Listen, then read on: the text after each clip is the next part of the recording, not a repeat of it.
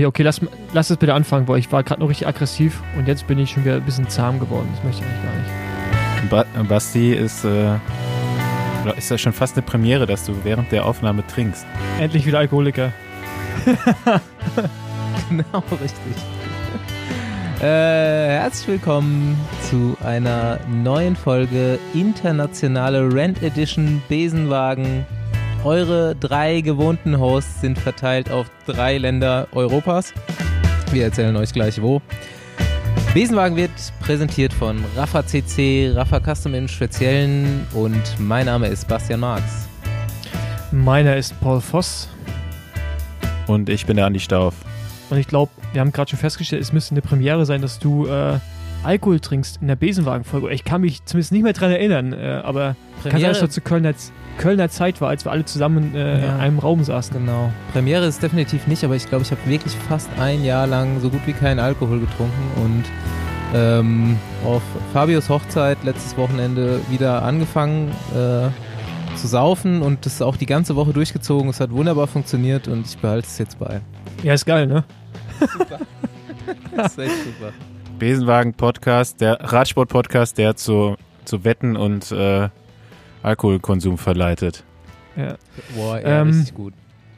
Ja, also, ähm, Staufi, wo bist du dann? Bei dir im Hintergrund höre ich nur Vögel, Vogel Okay, jetzt kann man gerade nicht sehen, was, was der Staufi gemacht hat, aber das war belustig, belustigend für uns alle hier äh, Anwesenden. Äh, Staufi, wo bist du? Ich höre bloß Vögel. Äh, ich bin in Portugal. Ja, es ist Immer irgendwie noch. blöd hier mit den. Ich bin mir auch nicht sicher, ob das hier mit der Aufnahme klappt. Äh, sonst müssen wir die morgen noch mal neu machen. Aber nee, sollte eigentlich gehen. Ist ein bisschen windig hier. Ich bin äh, im Süden Portugals. Ich mache hier so ein bisschen Surfurlaub wie unser Kollege von 8000 Watt. Herzlich- Aber ohne Surfen Grüße. oder? Ohne Surfen, genau. Surfurlaub ohne Surfen, geil.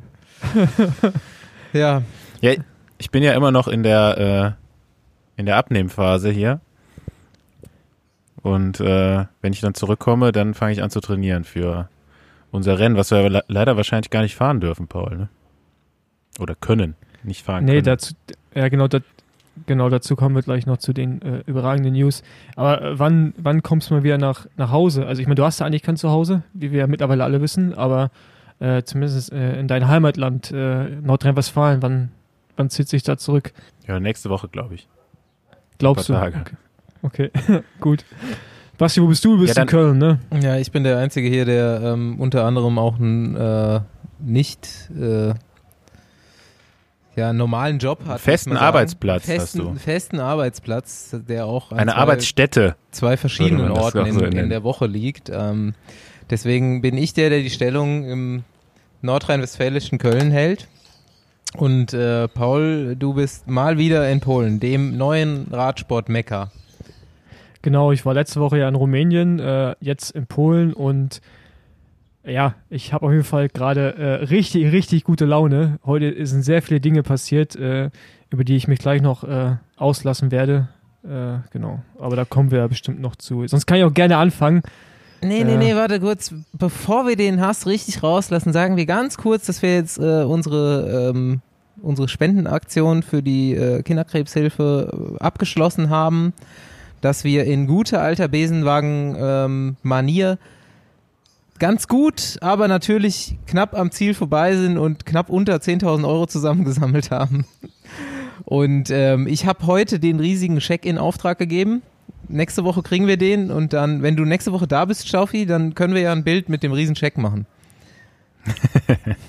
wir wissen Ja, und dann, wir nehmen dann noch einen Platzhalter für Paul, den schneiden wir dann da rein. Ja, Pete äh, ist ja, der druckt auch den Scheck und dann können wir den mit draufnehmen und können auf Pete Pauls Kopf montieren. Das passt ungefähr auch. Ja, genau, ähm, äh, bin ich mit einverstanden. Nur, nur- der hat wahrscheinlich nur Struktur, mehr Struktur in der Wade, wenn wir da im Ganzkörper drauf sind.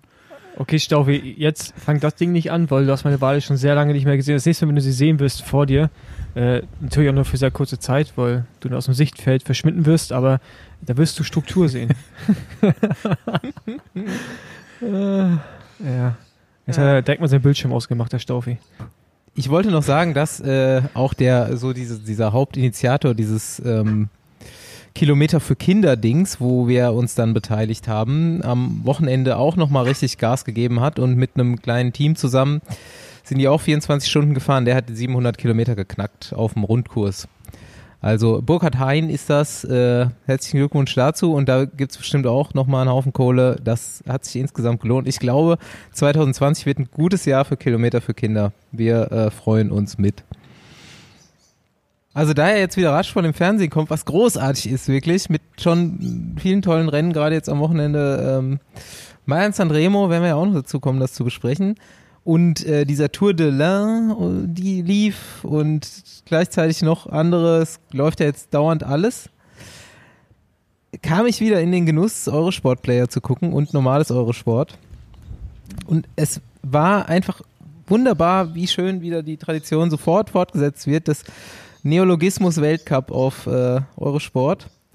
Ich weiß gar nicht, wer von den Kommentatoren jetzt da irgendwie die, die äh, ah, die Führung übernommen hat.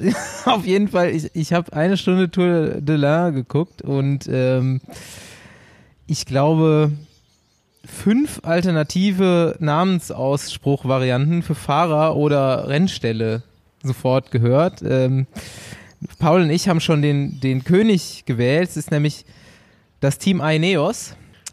Also, wer es nicht kennt, das ist ein komplett neues Team. Ähm, ist aber ganz gut besetzt. Jahr. Genau, die haben ein, zwei gute Fahrer unter Vertrag genommen. Ähm, ja.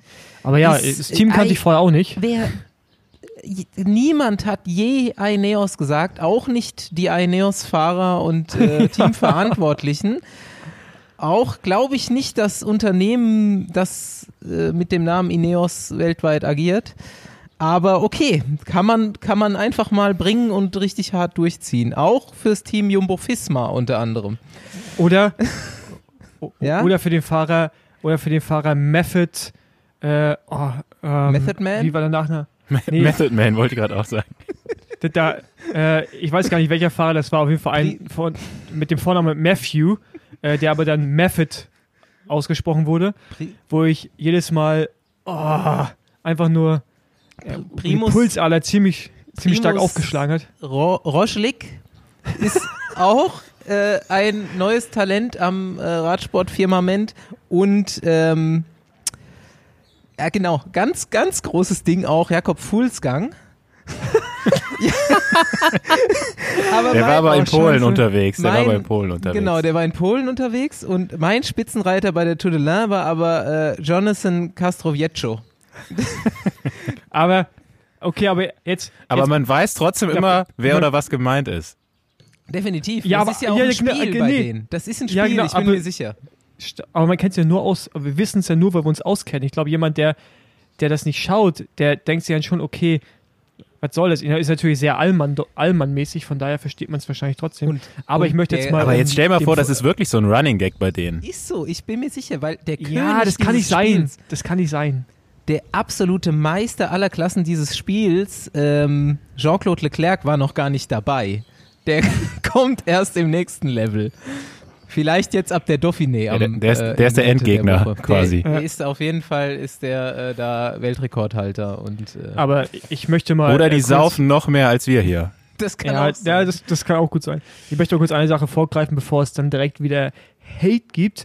Äh, wir machen uns lustig wenn wer jetzt anfängt, mich zu kritisieren, wo ich bei der Tourübertragung auch Namen falsch ausspreche, der kann der, das ruhig gerne machen. Der kann uns aber mal. Der, genau, der kann mich mal, das sowieso. Und äh, Alter, also ich meine, Aeneos würde ich nie sagen, dass ich halt irgendeinen französischen Dorfnamen nicht aussprechen kann, damit kann ich leben, ey. Lecco mio, ey. Ah ja, gut. Ansonsten ist Eurosport Player großartig. Du schaltest ein, du hast bezahlt dafür, es kommt erst Best of Tennisaufschläge, kurz danach kommt Best of Snooker, dann kommt Werbung und dann endlich Best of Motocross Jumps und dann geht's los. also seid ihr, seid ihr dem Eurosport Player treu geblieben? Ich habe leider bezahlt Gibt's bis März 2021. Gibt es so, Besseres, Stoffi? So, so lange muss ich das durchziehen. Ich bin jetzt hier mit dem äh, GCN Race Pass unterwegs. Ja, sind, aber sind das andere Kommentatoren oder wie läuft das? Ja, du kannst dir das aussuchen. Also du hast eine Auswahl aus mehreren Sprachkanälen. Ernsthaft? Ähm, ja. Ist ja viel besser. Der niederländische ist leider nicht der Original Sportsa äh, Kanal, aber ähm, der englische ist eigentlich immer ganz gut, außer wenn Brian Smith dabei ist. den, dem kann ich nur schwer zuhören. Ja, aber, auch, Aber, aber eher aus persönlichen ähm, Gründen, oder? Mailand San, nee, Mailand Sanremo, nee, ich finde auch, der redet manchmal auch echt Stuss. Ähm, der, der spricht zwar die Sachen richtig aus, aber so inhaltlich ist dann doch manchmal frage ich mich, äh, wie er jetzt auf die Idee kommt. Aber, ähm, Aber jetzt eine kurze ein Frage, Stoffi. Ähm, aber, aber jetzt, also ich kann da Ja, quasi. wir machen jetzt ein bisschen Werbung für den, den Race Pass. Ein bisschen, wir haben auch einige Anfragen bekommen, ob wir das nicht mal empfehlen sollten. Ähm, ja, es ich, gibt, glaube ich, aber, bis aber ich, aber ich habe jetzt eine Frage, in Stoffi. ein paar Stunden, jetzt- nee, warte mal, es gibt bis in ein paar Stunden, gibt es Mhm. nämlich noch das Angebot, also wenn die Folge rauskommt, gibt es das Angebot nicht mehr. Für 20 Euro ein Jahr kannst du dann äh, Okay, das mach ich- wo Radsport, mach ich das? Content ohne Ende. Wo machst du das? Ja, du, musst dir die, du musst dir die App runterladen, du kannst leider auch nur über die App gucken, also äh, ich weiß nicht, wie das für Android-Geräte ist, aber mit Apple kannst du auf jeden Fall dann über Airplay das Ganze auf den, auf den Bildschirm werfen. Ansonsten guckst du es halt in der App. Ja, geht ja Aber jetzt nur eine kurze Frage. ja auch nicht iPad. anders. Ja, Eurosport-Player kannst du aber über die meisten gängigen äh, ja, aber welche App, Geräte, die man noch grad, an so einen GCN Fernseher geguckt. dranhängt, auch noch runterladen kann. GCN und dann Also Ich gerade. ähm, musst du, glaube ich, unten irgendwie auf Race TV und oder irgendwie eine, gibt's da eine Option, die du Also, freischalten aber, kannst. also, also in der GCN-App. Ja. Okay. Jetzt nochmal eine Frage. Also ich kann dann quasi, wenn ich italienisches Radrennen schauen will, könnte ich, könnte ich rein theoretisch Eurosport auf Englisch schauen, aber auch Rai auf Italienisch. Ähm, ich glaube, das sind Also, dann ah- die italienischen Eurosport-Kommentatoren. So, wenn ich das richtig verstanden okay. habe. Also jetzt nur mal Beispiel Milan Sanremo, da hat dann äh, Matt Stevens war da Gastkomment oder Co-Kommentator. Ähm, der hat das auch echt gut gemacht. Fand, fand ich gut. Ähm, ja, ansonsten habe ich jetzt immer den englischen Stream gehabt. Fand ich ganz gut. Und ich bin mir jetzt nicht sicher, also das ist ja eine Kooperation mit Eurosport. GCN gehört ja genau wie Eurosport zu Discovery. Ähm, daher kommen die da irgendwie, teilen die sich die Rechte an den, an den Rennen, die sie übertragen. Ich weiß jetzt gar nicht, ob die mehr Rennen übertragen als Eurosport oder ob das gleich ist vom Inhalt. Also Leute, die äh, mehrere Sportarten gucken wollen, die gucken wahrscheinlich besser über Eurosport Player. Aber jemand, der jetzt nur Radsport gucken will, ähm, dem kann ich das eigentlich empfehlen. Zumindest mal den Live Livestream, die GCN-Videos. Äh, ja, muss jeder für sich selbst wissen, ob, äh, ob der Anspruch Die sind da da auch drin, okay, dann auf jeden Fall.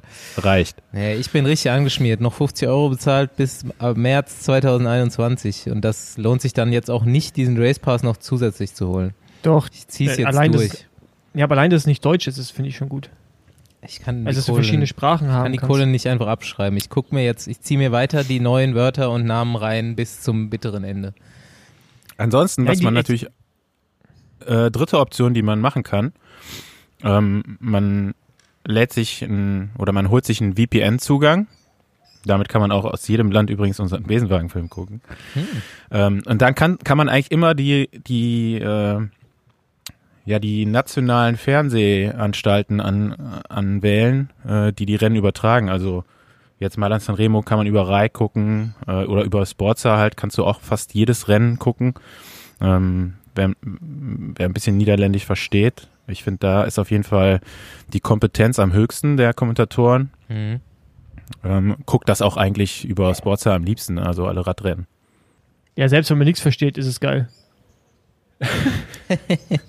Ja, das finde ich aber bei Englischen halt auch ganz cool. Ähm, also es kommt da natürlich auch ein Kommentator drauf an, aber da sind schon ein paar, die auch richtig Emotionen raushauen und ähm, wo Ich bin mal gespannt, ob hier dieses Vogelgezwitscher eigentlich dann auch jetzt in der Folge drin ist. Ich denk Dann schon, Könnte das das jetzt auch der neue Ornithologen-Podcast werden. Es ist laut genug, genau. Ja, Ornithologie, ähm, gut, gute Sache. Da kann man sich auch noch ein paar Sachen anlesen. Kommen, kommen wir später zu. so, Paul, jetzt, jetzt bist du dran mit Rand. Come on. Ja, also My Rant. Ähm, ich war ja, wie ich es vorhin schon erwähnt hatte, äh, letzte Woche in Rumänien, ähm, sind da die Rundfahrt gefahren, Pipapo sind nach Hause gefahren. Das war schon, war schon so ein mega Höllenritt auf dem Hin- und Rückweg. Und ähm, genau, eigentlich alles cool, kommt zu Hause an. Da haben wir festgestellt, dass was mit dem Crafter muss was gemacht werden, also mit unserem äh, Materialtransporter. So, aufgrund dessen konnten wir heute nicht alle wie geplant gemeinsam anreisen, sondern der, der Materialtransporter musste später nachreisen. Das heißt, die Räder mussten bei uns aufs Dach geladen werden, also auf meinen Pkw. und auf unseren äh, VW T6. So, und leider ist dann irgendwann auf einer polnischen Autobahn nach einer Mautstation beim Beschleunigen aus irgendwelchen Gründen, äh, ich muss sagen, ich fahre einen Octavia Scout, also der hat jetzt nicht übermäßig viel PS, an der Beschleunigung hat es nicht gelegen, fliegt das Rad, was hinten eingespannt war auf dem Dachgarten, einfach hinten in die Scheibe rein, macht einen riesen Knall und zerhaut mir halt die ganze Heckscheibe. Ähm, dementsprechend waren wir irgendwie nach zwei Stunden Autofahrt, mussten wir erstmal in Poznan äh, irgendwo einen Autohändler suchen. Die haben alle gesagt, nee, drei Tage dauert das mit der Scheibe und einkleben dauert noch einen Tag, also keine Option. Das heißt, ich Nach fahre jetzt zwei Stunden war ich schon im Auto Polen. durch die Gegend. Ja, wir waren in Polen. Äh, Ja, ich wohne ja im Osten Deutschlands, weißt du, da ist man relativ zügig in Polen. Ähm, nicht so, nicht so wie ihr da drüben. Und äh, ja, auf jeden Fall, das war schon so der erste richtige Hass. Und dann bin ich bei der Mautstation, habe ich Maut bezahlt und äh, drückt da diesen Knopf, weißt du, wo man irgendwie so ein Ticket bekommt. Und da sagt ein Sportler von mir neben mir, "Ey, du weißt, es ist schon ein richtigen Virenschleuder, ne, so ein Knopf. Und ich dann ganz schnell panisch das Desinfektionsspray rausgeholt, auf die Hände gemacht. Dabei habe ich dann fast das Auto in die Leitplanke gesetzt beim Rausfahren. Äh, das gerade noch so heil überstanden. Dann, äh, keine Ahnung, man, äh, zig Staus, kommen wir hier an, Stress. Da habe ich mir gerade noch meine 300 Euro Acne Jeans zerstört, mit einem Kugelschreiber hinten ein Loch in die Hose reingerissen. Äh, und dann waren wir gerade beim, beim Rennmeeting von der Rundfahrt hier, die äh, Bitwa Warwaska oder wie auch immer sie richtig ausgesprochen wird. Auf jeden Fall relativ gut besetzte Rundfahrt. Ich wollte nur noch mal kurz dran erinnern, es sind nur äh, französische Dorfnamen, die du falsch aussprichst. Ja, genau. Inklusive polnische äh, Namen und alle anderen osteuropäischen. Auf jeden Fall sind wir jetzt hier und ähm, wir hatten gerade ein Meeting und es war halt das verwirrendste sportliche Leiter-Meeting, was ich je in meinem Leben erlebt habe. Also ich habe jetzt schon ein paar mitgemacht, auch ein paar in Polen und ein paar bei sehr kleinen Radrennen, aber das war jetzt hier echt die Krönung. Also ich höre Wie wir alle Paul wissen, ist gerade so eine Pandemie, mehr. ne, Dafür die höre läuft. ich Hunde bei Und- Staufi. Erstmal die corona Paul hat gerade angefangen zu bellen. Dann genau, ich habe gerade angefangen zu bellen. Die Corona-Tests, dann sitzen irgendwie, was, was ich einfach nicht nachvollziehen kann, zwei Drittel der Personen in diesem Raum ohne Maske da. Ähm, Im Hotel hat einfach keine eine Maske da. Diese ganzen OCI-Vorgaben oder Protokolle werden einfach nicht eingehalten. Leute sitzen im gemeinsamen Essenssaal und da fragst du halt echt, wozu machen wir eigentlich diese beschissenen Tests zu Hause, wenn wir morgen früh eventuell vor dem Start die Corona-Ergebnisse bekommen von ungefähr der Hälfte des Teams. Äh, von der Hälfte der teilnehmenden Teams. So, das ist halt ein kompletter Joke und ähm, dann fahren wir hier über Gravelstücken, äh, wo dann damals der Krieg gegen Russland stattgefunden hat, äh, wo die Polen gesiegt haben. Um das zu zelebrieren, müssen wir jetzt über Feldwege fahren und so. Ähm, dann wusste der UCI-Kommissar auch nicht so richtig, was er hier eigentlich macht. Also war eine komplette Horrorshow. Und das Geile ist, es wurde live gestreamt, so dass die, meine Sportler haben das im Livestream auf dem Zimmer geschaut und haben die Welt auch nicht mehr verstanden. Das war so geil, Mann. Und wir saßen alle nur so da und hier waren echt, hier ist Jumbo Visma Development Team, NTT, Devo, äh, Israel's äh, Startup Nation ist hier, ähm, Uno X, also ein paar richtig gute Teams und auch erfahrene sportliche Leiter und alle saßen einfach komplett verwirrt in diesem Meeting und der Veranstalter wurde einfach mit Fragen überhäuft. Es gibt noch kein Rennbuch, also wir wissen noch nicht genau, wie die Strecken sind. Das Radrennen fängt morgen an. Äh, ja, ziemlich, ziemlich geil und interessant und äh, aber gerade diese ganzen Corona-Maßnahmen regt mich so dermaßen auf, weil wir als kleines Team relativ viel Geld investieren müssen, um die Tests zu machen im Vorfeld.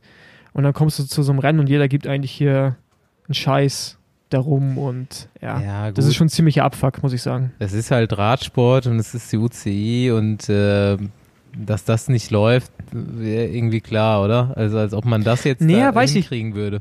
Ey, man, wir waren letztes Jahr in, Ru- oh, nicht letztes Jahr, letzte Woche in Rumänien und da mussten wir, wir müssen so Protokolle ausfüllen, ne? Jeden Tag, äh, irgendwie fünf Tage vom Rennen und dann jeden Tag morgens und abends Temperatur messen beim Rennen. Ähm, das haben wir gemacht in Rumänien und mussten das auch abgeben beim Rennarzt und der musste das unterschreiben und wir haben es abends zurückbekommen. Und hier habe ich danach gefragt, die waren alle völlig verwundert, äh, warum ich dann überhaupt danach äh, fragen würde. Und ja, es ist einfach komplett verwirrend und da siehst du halt wieder die Inkompetenz, die im Weltradsportverband vorhanden ist, aber sicherlich auch zum Teil beim Veranstalter und das ja mit vielerlei Maß gemessen wird in den verschiedenen Ländern. Ja. Hm, Spannung. Ja, die äh, UCI-Kommissäre, das ist auch eine aussterbende Spezies. Also ich weiß nicht, ob ich das hier schon mal erwähnt habe, aber äh, es gibt einfach niemanden, der sich dazu meldet und die aktuellen Kommissäre, die werden halt immer älter und äh, zeugen keinen Nachwuchs so in dem Sinne. Die, da meldet sich eben keiner. Ich weiß nicht, also ich glaube, es ist gar nicht so schlecht bezahlt und äh, man kommt viel rum. Also wenn sich da jetzt hier jemand angesprochen fühlt, der kann sich aber gerne mal da bei der UCI melden und äh, man muss dann so einen Lehrgang machen und dann kann man UCI-Kommissar werden. Ja, also ich finde aber die, meine, der UCI-Kommissar, der hier ist, an sich eigentlich gar nicht so schlecht. Ist ein Deutscher und der ist eigentlich wirklich kompetent, aber du hast ja gesehen, die, die Beförderung, also du hast, das stand in seinem Gesicht geschrieben, der war der Einzige, der davon überhaupt eine Maske auf hatte, von den ganzen Kommissären und äh, Verantwortlichen. Ähm, dem stand halt der, der, Schweiß auf der Stirn, weil er auch von den mhm. ganzen Fragen halt äh, überrascht war sicherlich und auch, ja, da hast du natürlich die Sprachbarriere äh, mit Polnisch und Englisch und so, aber ja, es ist krass, also krasses Chaos und ähm, so was habe ich noch nicht erlebt. Und Wagi, also Robert Wagner hat auch nach dem Meeting nur gefragt, na, ich bin jetzt ja neu in dem Geschäft, ne? Aber läuft das immer so ab? also war halt einfach, ja, einfach, war echt krass, habe ich auch so noch nicht erlebt, man. So mit so vielen Fragezeichen da rausgegangen, ey. So, Besenwagen hat einen äh, neuen Unterstützer. Das ist Blinkist. Äh, habt ihr vielleicht schon mal gehört? Ich habe es schon mal gehört und ich wollte das eh immer schon mal machen, weil ich höre ähm, ja mittlerweile auch Podcasts und ähm, ich höre am liebsten eigentlich Interview-Podcasts beziehungsweise auch so ein bisschen so Wissenschaftspodcasts. Ihr äh, kennt ja mittlerweile viele meiner Freunde äh, unter anderem Rainbow und Doc Hollywood, die eher so im nerdigen Bereich veranlagt sind. Und ja, das lässt auch so tatsächlich ein bisschen auf meine Interessensgebiete schließen. Und ähm, ja, ich weiß nicht, ob ihr es wisst, aber Blinkist, und deswegen habe ich mich selber schon dafür interessiert, ist eben ein Anbieter, auf dem ihr euch ähm, die Kernaussagen von Büchern anhören könnt, und zwar in 15 Minuten pro Buch und ähm, dann theoretisch auch entscheiden könntet, wollt ihr äh, das vielleicht mal komplett lesen oder hören. Also man kann es lesen oder hören. Das sind äh, über 3000 Sachbücher da bei Blinkist und ähm, aber auch noch andere ganz normale Klassiker. Äh, es gibt, glaube ich, 25 Kategorien, die man sich da anhören kann. Produktivität, Psychologie, Wissenschaft, Persönlichkeitsentwicklung, und ähm, ihr habt halt in 15 Minuten quasi das Buch gelesen. Es gibt Blinkes auf Deutsch und auf Englisch. Und ähm, mit uns jetzt, mit dem Besenwagen, gibt es unter blinkist.de slash Besenwagen 25% aufs Jahresabo. Das ist das Premium-Abo von Blinkist und ähm, es ist auf jeden Fall nicht so, dass wir gerade ihr äh, Blinkist-Freicodes bekommen haben, aber ich wollte es eh machen und ich nehme es jetzt zum Anlass, das zu machen. Ja, ich hab's schon. Ähm, ich finde das auch mega cool. Ähm, ich mache das super oft beim Kochen. So, ich habe äh, so ein 15 Minuten Jamie Oliver Kochbuch. da passt genau rein in die Vorbereitungszeit. Ähm, nee, tatsächlich kann man das super so bei so Kleinigkeiten, die man so erledigt im, im Haushalt oder so, da mache ich das oft. Ähm, beim Sport mache ich ja bekanntlich nichts.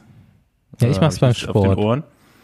Ja, aber äh, ich finde das super. Da sind auch ähm, gerade ganz gute, äh, ja, wie du schon angesprochen hast, ne? Es gibt so ein paar Sachen aus dem Psychologiebereich, also aus der oder für die persönliche Entwicklung, was gerade vielleicht auch für Sportler interessant ist. Der Besenwagenhörer ist tendenziell ja Wissenschaftler und äh, ja, Psychologe, Astrologe. Ja, aber gerade sowas äh, mentale Einstellungen und sowas zum zum Erbringen in der Leistung oder so äh, angeht, findet man da viele interessante Sachen. Und äh, für euch habe ich natürlich auch schon welche rausgesucht. Ja. Und zwar, also es gibt ja viele Ratgeber. Erzähl. Blinks, so nennt man das. Also jedes einzelne Teil ist ein Blinks. Ähm, Basti gerade aus aktuellem Anlass würde ich dir den Blink empfehlen. Liebe dich selbst und es ist egal, wen du heiratest von Eva Maria Zurhorst. ähm, für Paul habe ich aus der Kategorie Liebe und Sex What Do w Women Want von Daniel Bergner. und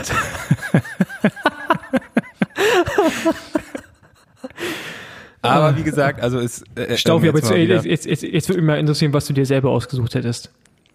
Ähm, ich habe da, wie gesagt, ich bin das ja schon, ich habe das, nutze das ja schon seit einer geraumen Zeit. Mentale Einstellung zur Leistungserbringung, hat er doch gerade schon gesagt. Ja, ja zum genau. Beispiel. Da ist auch auf jeden Fall Bedarf. Ja, genau, auf jeden Fall, in jederlei äh, Hinsicht. Zum ja. Beispiel How Champions Think von Dr. Bob Rotella und Bob Cullen. Ja, ist das, also, ist, heißen die echt bei The Bob? Ja. Ah, okay. Die zwei Bobs haben das Buch geschrieben. Und ähm, Flow von, da muss ich mir jetzt vielleicht nochmal äh, Flow Rider Aussprachetipps holen.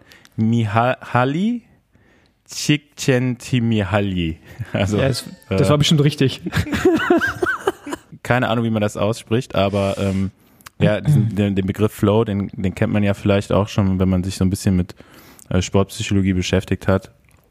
Ähm, gerade, also gerade so in dem Bereich gibt's halt eine Menge Sachen aber auch ähm, ja Klassiker, ne? wie ähm, eine kurze Geschichte der Menschheit äh, ist halt so ein Buch, was man ganz gut auf 15 Minuten runterbrechen kann.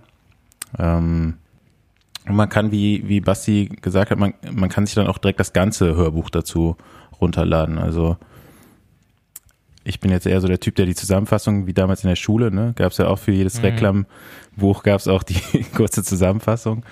Ähm, ja, man kann es halt super nebenbei machen. Also wie ein Podcast. Wenn man den Besenwagen donnerstags durch hat, kann man immer noch Freitag bis Mittwoch ja, äh, ein paar Blinks sich reinziehen. Erstmal Besenwagen hören, dann geht's weiter.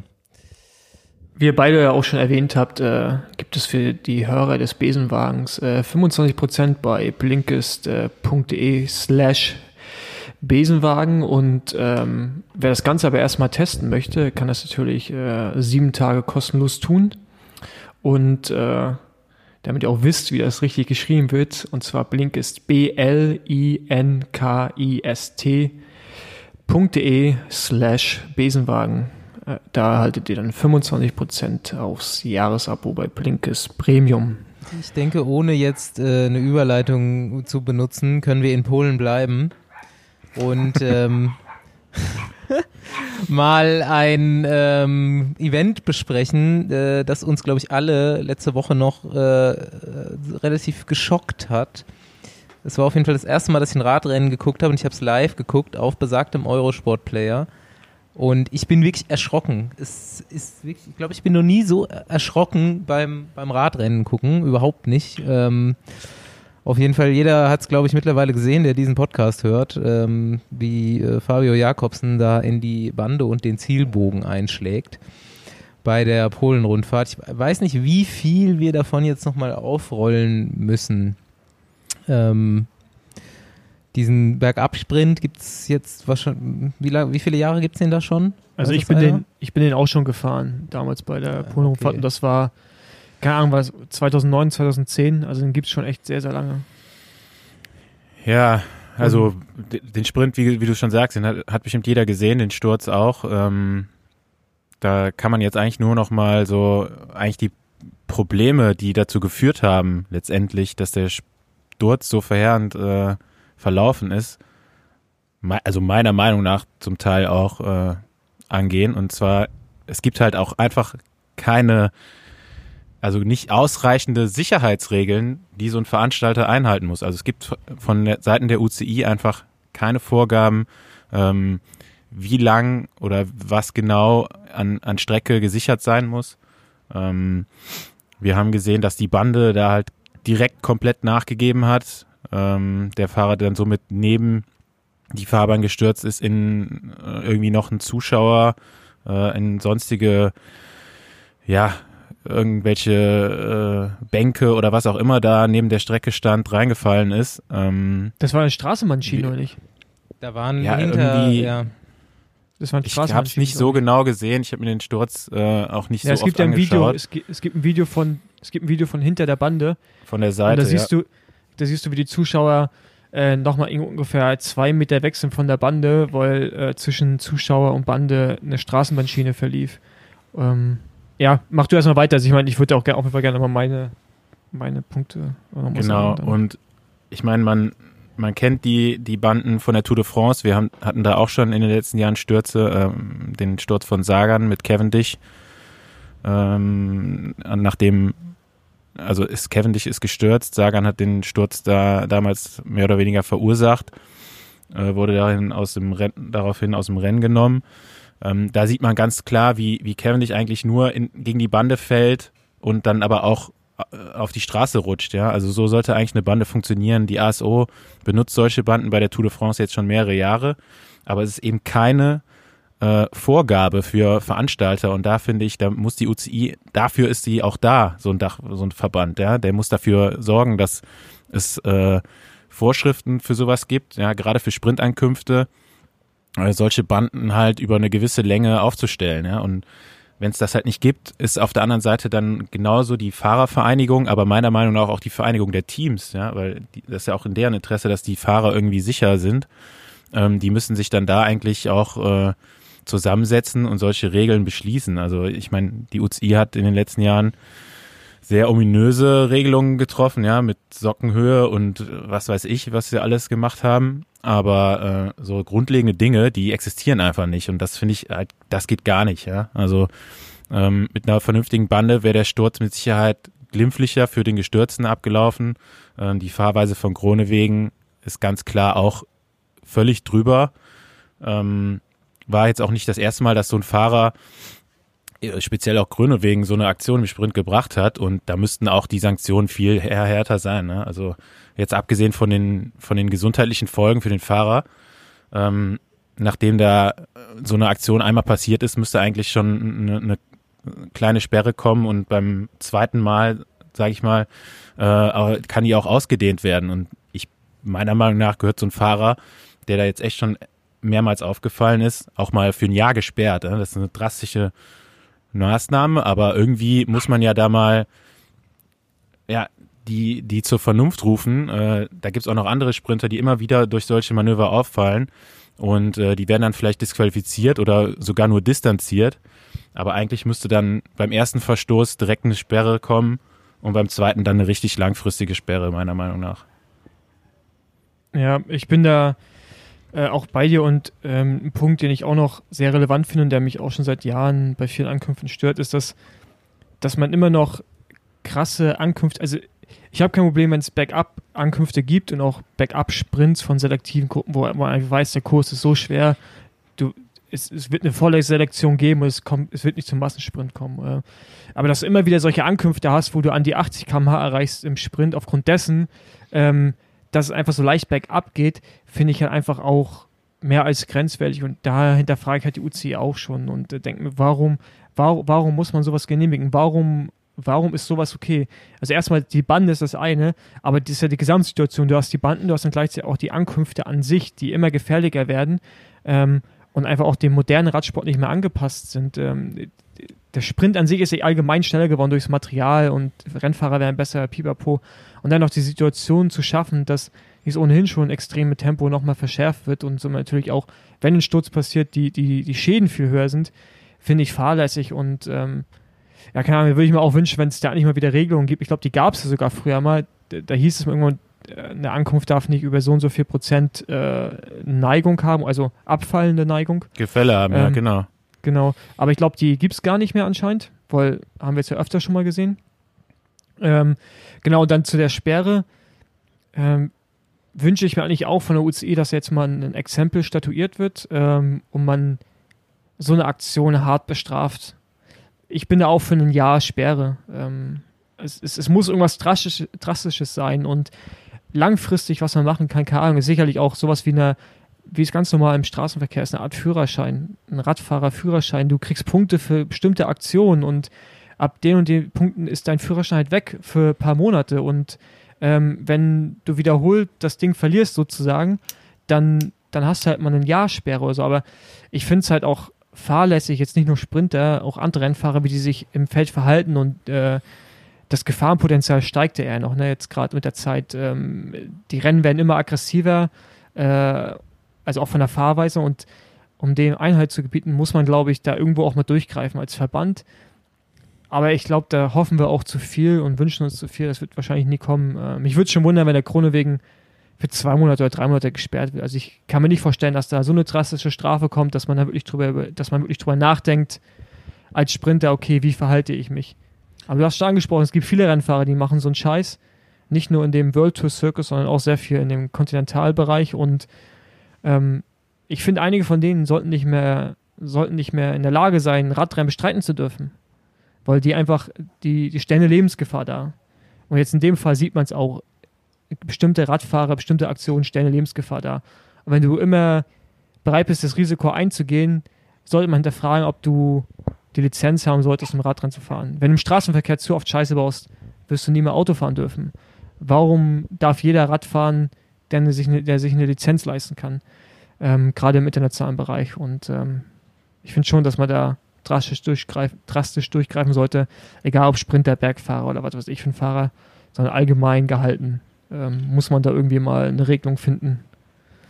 Ähm, ich bin da auf jeden Fall auch für, auch für eine, ruhig, Exempel statuieren klingt immer erstmal nach so Aktionismus, aber in dem Moment, glaube ich, ist es auch richtig. Ich bin da völlig bei euch.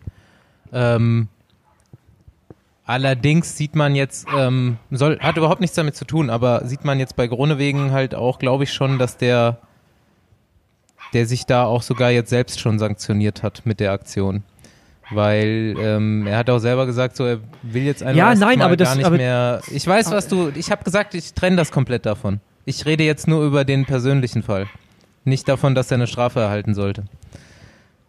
Ähm, ich glaube nicht, dass der nochmal so Radfahren wird. Und ich glaube jetzt auch vielleicht bei, bei Jakobsen, dass so zwei Top-Sprinter gerade komplett aus der Competition raus sind. Boah, Staufi jagt die Dinger weg, ey. ähm, ja, ich, was ich meinte, ist, dass jetzt äh, zwei internationale Topsprinter wahrscheinlich für unbestimmte Zeit, wenn nicht für immer, komplett aus der Competition rausgenommen sind. Ähm, Einerseits durch äh, entweder eine Sperre, andererseits dadurch kann ich mir schon vorstellen, auch für beide, dass es im Kopf erstmal nicht mehr möglich sein wird, so einen Sprint zu fahren, wie man einen Sprint fahren muss, den man in der World Tour gewinnen will. Ich weiß nicht, ähm, Jakobsen, wir wissen ja, glaube ich, ungefähr, also ich habe zumindest mit äh, Dirk Tenner mehrfach telefoniert, der da auch bei der Rundfahrt war und da irgendwie Infos hatte und das wird wohl schon relativ lange dauern, bis er wieder komplett irgendwie normal leben kann. Und ähm, dann eben auch Rad fährt und bei Kronewegen, wie gesagt, keine Ahnung, könnt, könnt ihr euch schon vorstellen, der, der Typ ist bestimmt äh, Harakiri drauf, aber wenn sowas passiert, denkst du halt auch, glaube ich, beim nächsten Mal dran. Ja, es, es, es ist halt, also ich glaube, es, es wird einigen also, also als Mensch, also was er jetzt durchleben muss, ähm, tut es mir leid, äh, weiß ich nicht, also, also leid tun ist das falsche Wort, aber muss krass sein und ähm, äh, klar, krasse Schuldvorwürfe. Aber die Aktion war einfach. Das gewollt. bestreitet doch niemand. Ja, nein, nein, also, nein, nein. Aber, wo, wo, worauf ich hinaus will, ist, dass man, glaube ich, ähm, anders, also wenn es jetzt irgendwie No-Name-Sprinter gewesen wäre, würde man sagen, ja, gib denen die Strafe, man würde nicht drüber nachdenken, was für Konsequenzen hat. Wenn ich mir jetzt gerade äh, Gedanken mache und sage, okay, der Kronewegen wird für ein Jahr gesperrt und sehr wahrscheinlich kommt er zurück und wie du schon sagst, wird er die Sprints anders fahren und vor allen Dingen, wie wird er im Feld überhaupt aufgenommen? Das mhm. wird, glaube ich, weitere, weitreichende Konsequenzen haben als einfach nur diese Sperre. Ähm, mhm. und, und im Prinzip ist jetzt kann das die Karriere von so einem Weltklasse-Sprinter einfach mal beenden. Ja. Ja, das, das kann es für ihn einfach gewesen sein auch.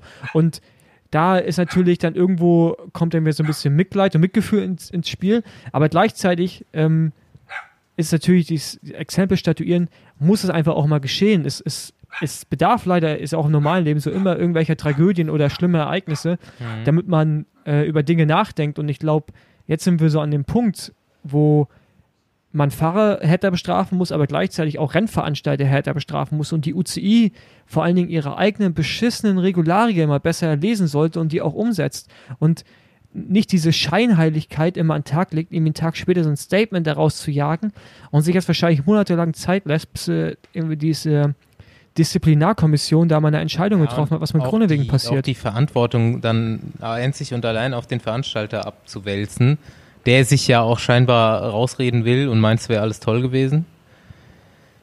Das ist halt ja. ist ein schwieriges Szenario auf jeden Fall. Ja, die ganze Sache, also ich finde es dann auch immer schwierig zu sagen, ähm, auf dem World Tour Niveau oder auf dem Niveau, wo die ganzen großen Teams fahren, müssen die und die Sicherheitsvorkehrungen getroffen werden. Leben sind genauso in Gefahr oder werden genauso äh, beschädigt bei kleinen Rennen, wie wo ich jetzt bin. Und äh, es müssten einfach allgemein härtere Regeln gelten und die auch durchgesetzt werden. Und wer als Veranstalter nicht in der Lage ist, zum Beispiel solche, solche Banner aufzustellen oder solche, ähm, solche Zäune, die, die dich davon abhalten, da durchzukrachen, tut mir leid, dann kannst du so ein Rennen halt nicht veranstalten. Ich finde, es muss nicht jedem möglich sein, irgendwas auf die Beine zu stellen. Entweder ist es, es du kriegst es hin, ein Radrennen sicher zu gestalten oder eben nicht. Und wenn du es nicht sicher gestalten kannst, dann kannst du halt kein Radrennen machen. Ähm, es geht da um mehr als einfach nur an einem Radrennen teilnehmen. Und wenn man jetzt gerade sieht, ist mit Jakobsen, ich meine, das ganze Gesicht ist halt hin, ne? Äh, man, wir, wir können alle froh sein, dass der es überlebt hat und es kann auch ganz anders ausgehen und ja, ich möchte nicht, dass sowas mein Fahrer passiert, dass mein Fahrer in so eine, in so ein, in so ein, so ein Ding da reinkracht oder mein Bruder, der auch Radrennen fährt, oder? Und das sind halt so Sachen, kann ich nicht akzeptieren, möchte ich auch nicht akzeptieren und ich hoffe, dass da irgendwie immer drastische Schritte kommen werden und äh, wir die Konsequenzen aus dieser Situation ziehen. Aber wie Staufi auch schon sagt, eigentlich müsste die CPA, also die Fahrerorganisation, dann die Teams, die ja auch eine Organisation haben, müssten eigentlich auch auf den Barrikaden stehen und sagen, ey, kriegt das auf die Reihe, aber alle äh, geben irgendwelche Statements ab und ich glaube, letztendlich wird sich eh wieder nichts ändern, weil so läuft der Radsport halt, ne? Wir äh, belügen uns halt mhm. seit Jahren eh selbst. Also ich glaube, gerade bei der Fahrergewerkschaft, da ist jetzt, kam jetzt ein Stein ins Rollen, beziehungsweise äh, vielleicht nicht bei der aktuellen Fahrergesellschaft, die es noch so gibt. Ähm, da ist ja sowieso was im Busch, dass sich da vielleicht grundlegend was ändern wird. Ähm, ich glaube, die Fahrer stehen da jetzt schon auch gemeinsam äh, mit einer Meinung da und werden die dann auch äh, umsetzen wollen. Ja? Ähm, ob das dann noch über die CPA läuft oder über eine neue Fahrergewerkschaft, ähm, wird sich jetzt zeigen. Ähm, aber ich glaube schon, dass das jetzt, wie du sagst, eben so, so ein Ereignis ist, äh, was, was zu dem Anlass führt, dass sich da eben Leute zusammentun und äh, aufstehen und endlich mal da sagen, äh, so geht das nicht weiter. Ja. Ja, ist zu wünschen. Ich mein, äh, ist, ja. wie du, wie Paul sagt, äh, immer fies, dass es eigentlich Sachen sind, die man weiß vorher, dass es aber ein äh, Desaster braucht, um dann mal was ins Rollen zu bringen, aber ist halt nötig. Ja, aber das ist auch super ja. unverständlich, ne? Weil ich meine, die Fahrer äußern diese Bedenken schon seit Jahren. Ähm, ich habe auch auf die Meinung zu dem Sprint von Robbie McEwen gewartet. Ich finde, ähm, der hat immer eine gute Meinung zu, zu so Aktionen in, in Sprints, ja, selber auch äh, mit Haken und Ösen damals gefahren. Man kann das immer noch ein bisschen anders beurteilen, wenn, wenn man selber mal in so einem Sprint mitgefahren ist, als jemand, der das noch nie erfahren hat. Ähm, und der hat ganz klar gesagt, also mit einer vernünftigen Bande wäre der Sturz nicht so schlimm passiert. Die Aktion von Grönewegen war drüber, aber solche Aktionen wird es immer wieder geben. Also dass man äh, versucht, die Fahrbahn des Gegners letztendlich zuzumachen. Ähm, das, das hat es gegeben, das wird es auch immer geben. Ähm, das geht auch bis zu einem gewissen Punkt okay. Ähm, aber zum Beispiel hat McEwen auch vor Jahren der UCI schon eine Bande entworfen, die sicher ist. Und die wurde einfach gar nicht ernst genommen, dieser Vorschlag. Ja? Und das verstehe ich nicht, warum das als Weltverband nicht ernst genommen wird und warum das nicht umgesetzt wird. Und auf der anderen Seite so wirklich völlig bescheuerte Regelungen wie eine Sockenhöhe oder sowas festgelegt richtig, wird. Ja? Richtig bescheuert. Das ist absolut lächerlich, meiner Meinung nach. Besenwagen Rant geht weiter. Aber zu Recht. Ja, nee, das ist, ja, ich meine, ist auch gar kein Rant, sondern ist einfach wirklich, äh, ist einfach stupide und ich, ich, ja, keine ich kann es auch nicht nachvollziehen und äh, welche Entscheidungen getroffen werden, welche Entscheidungen nicht getroffen werden und die elementaren Dinge, wie Stauri gerade schon sagt, die werden halt nicht verfolgt und gerade die Sicherheit der Fahrer wird da einfach nicht ernst genommen. Äh, ist einfach, ist einfach so. Wir, oder wir jetzt nicht mehr Stauri, aber irgendwann waren wir es ja auch mal aktiv, äh, bist halt einfach irgendwie nur so eine, so eine Werbebande, die austauschbar ist. Äh, wird der eine Mensch verletzt, kommt der nächste Mensch rein und ersetzt dich und trägt wieder eine Bande durch die Gegend. Und genauso wird man da, glaube ich, irgendwie wahrgenommen. Äh, also so kommt es mir zumindest vor. Und das ist halt einfach nicht richtig.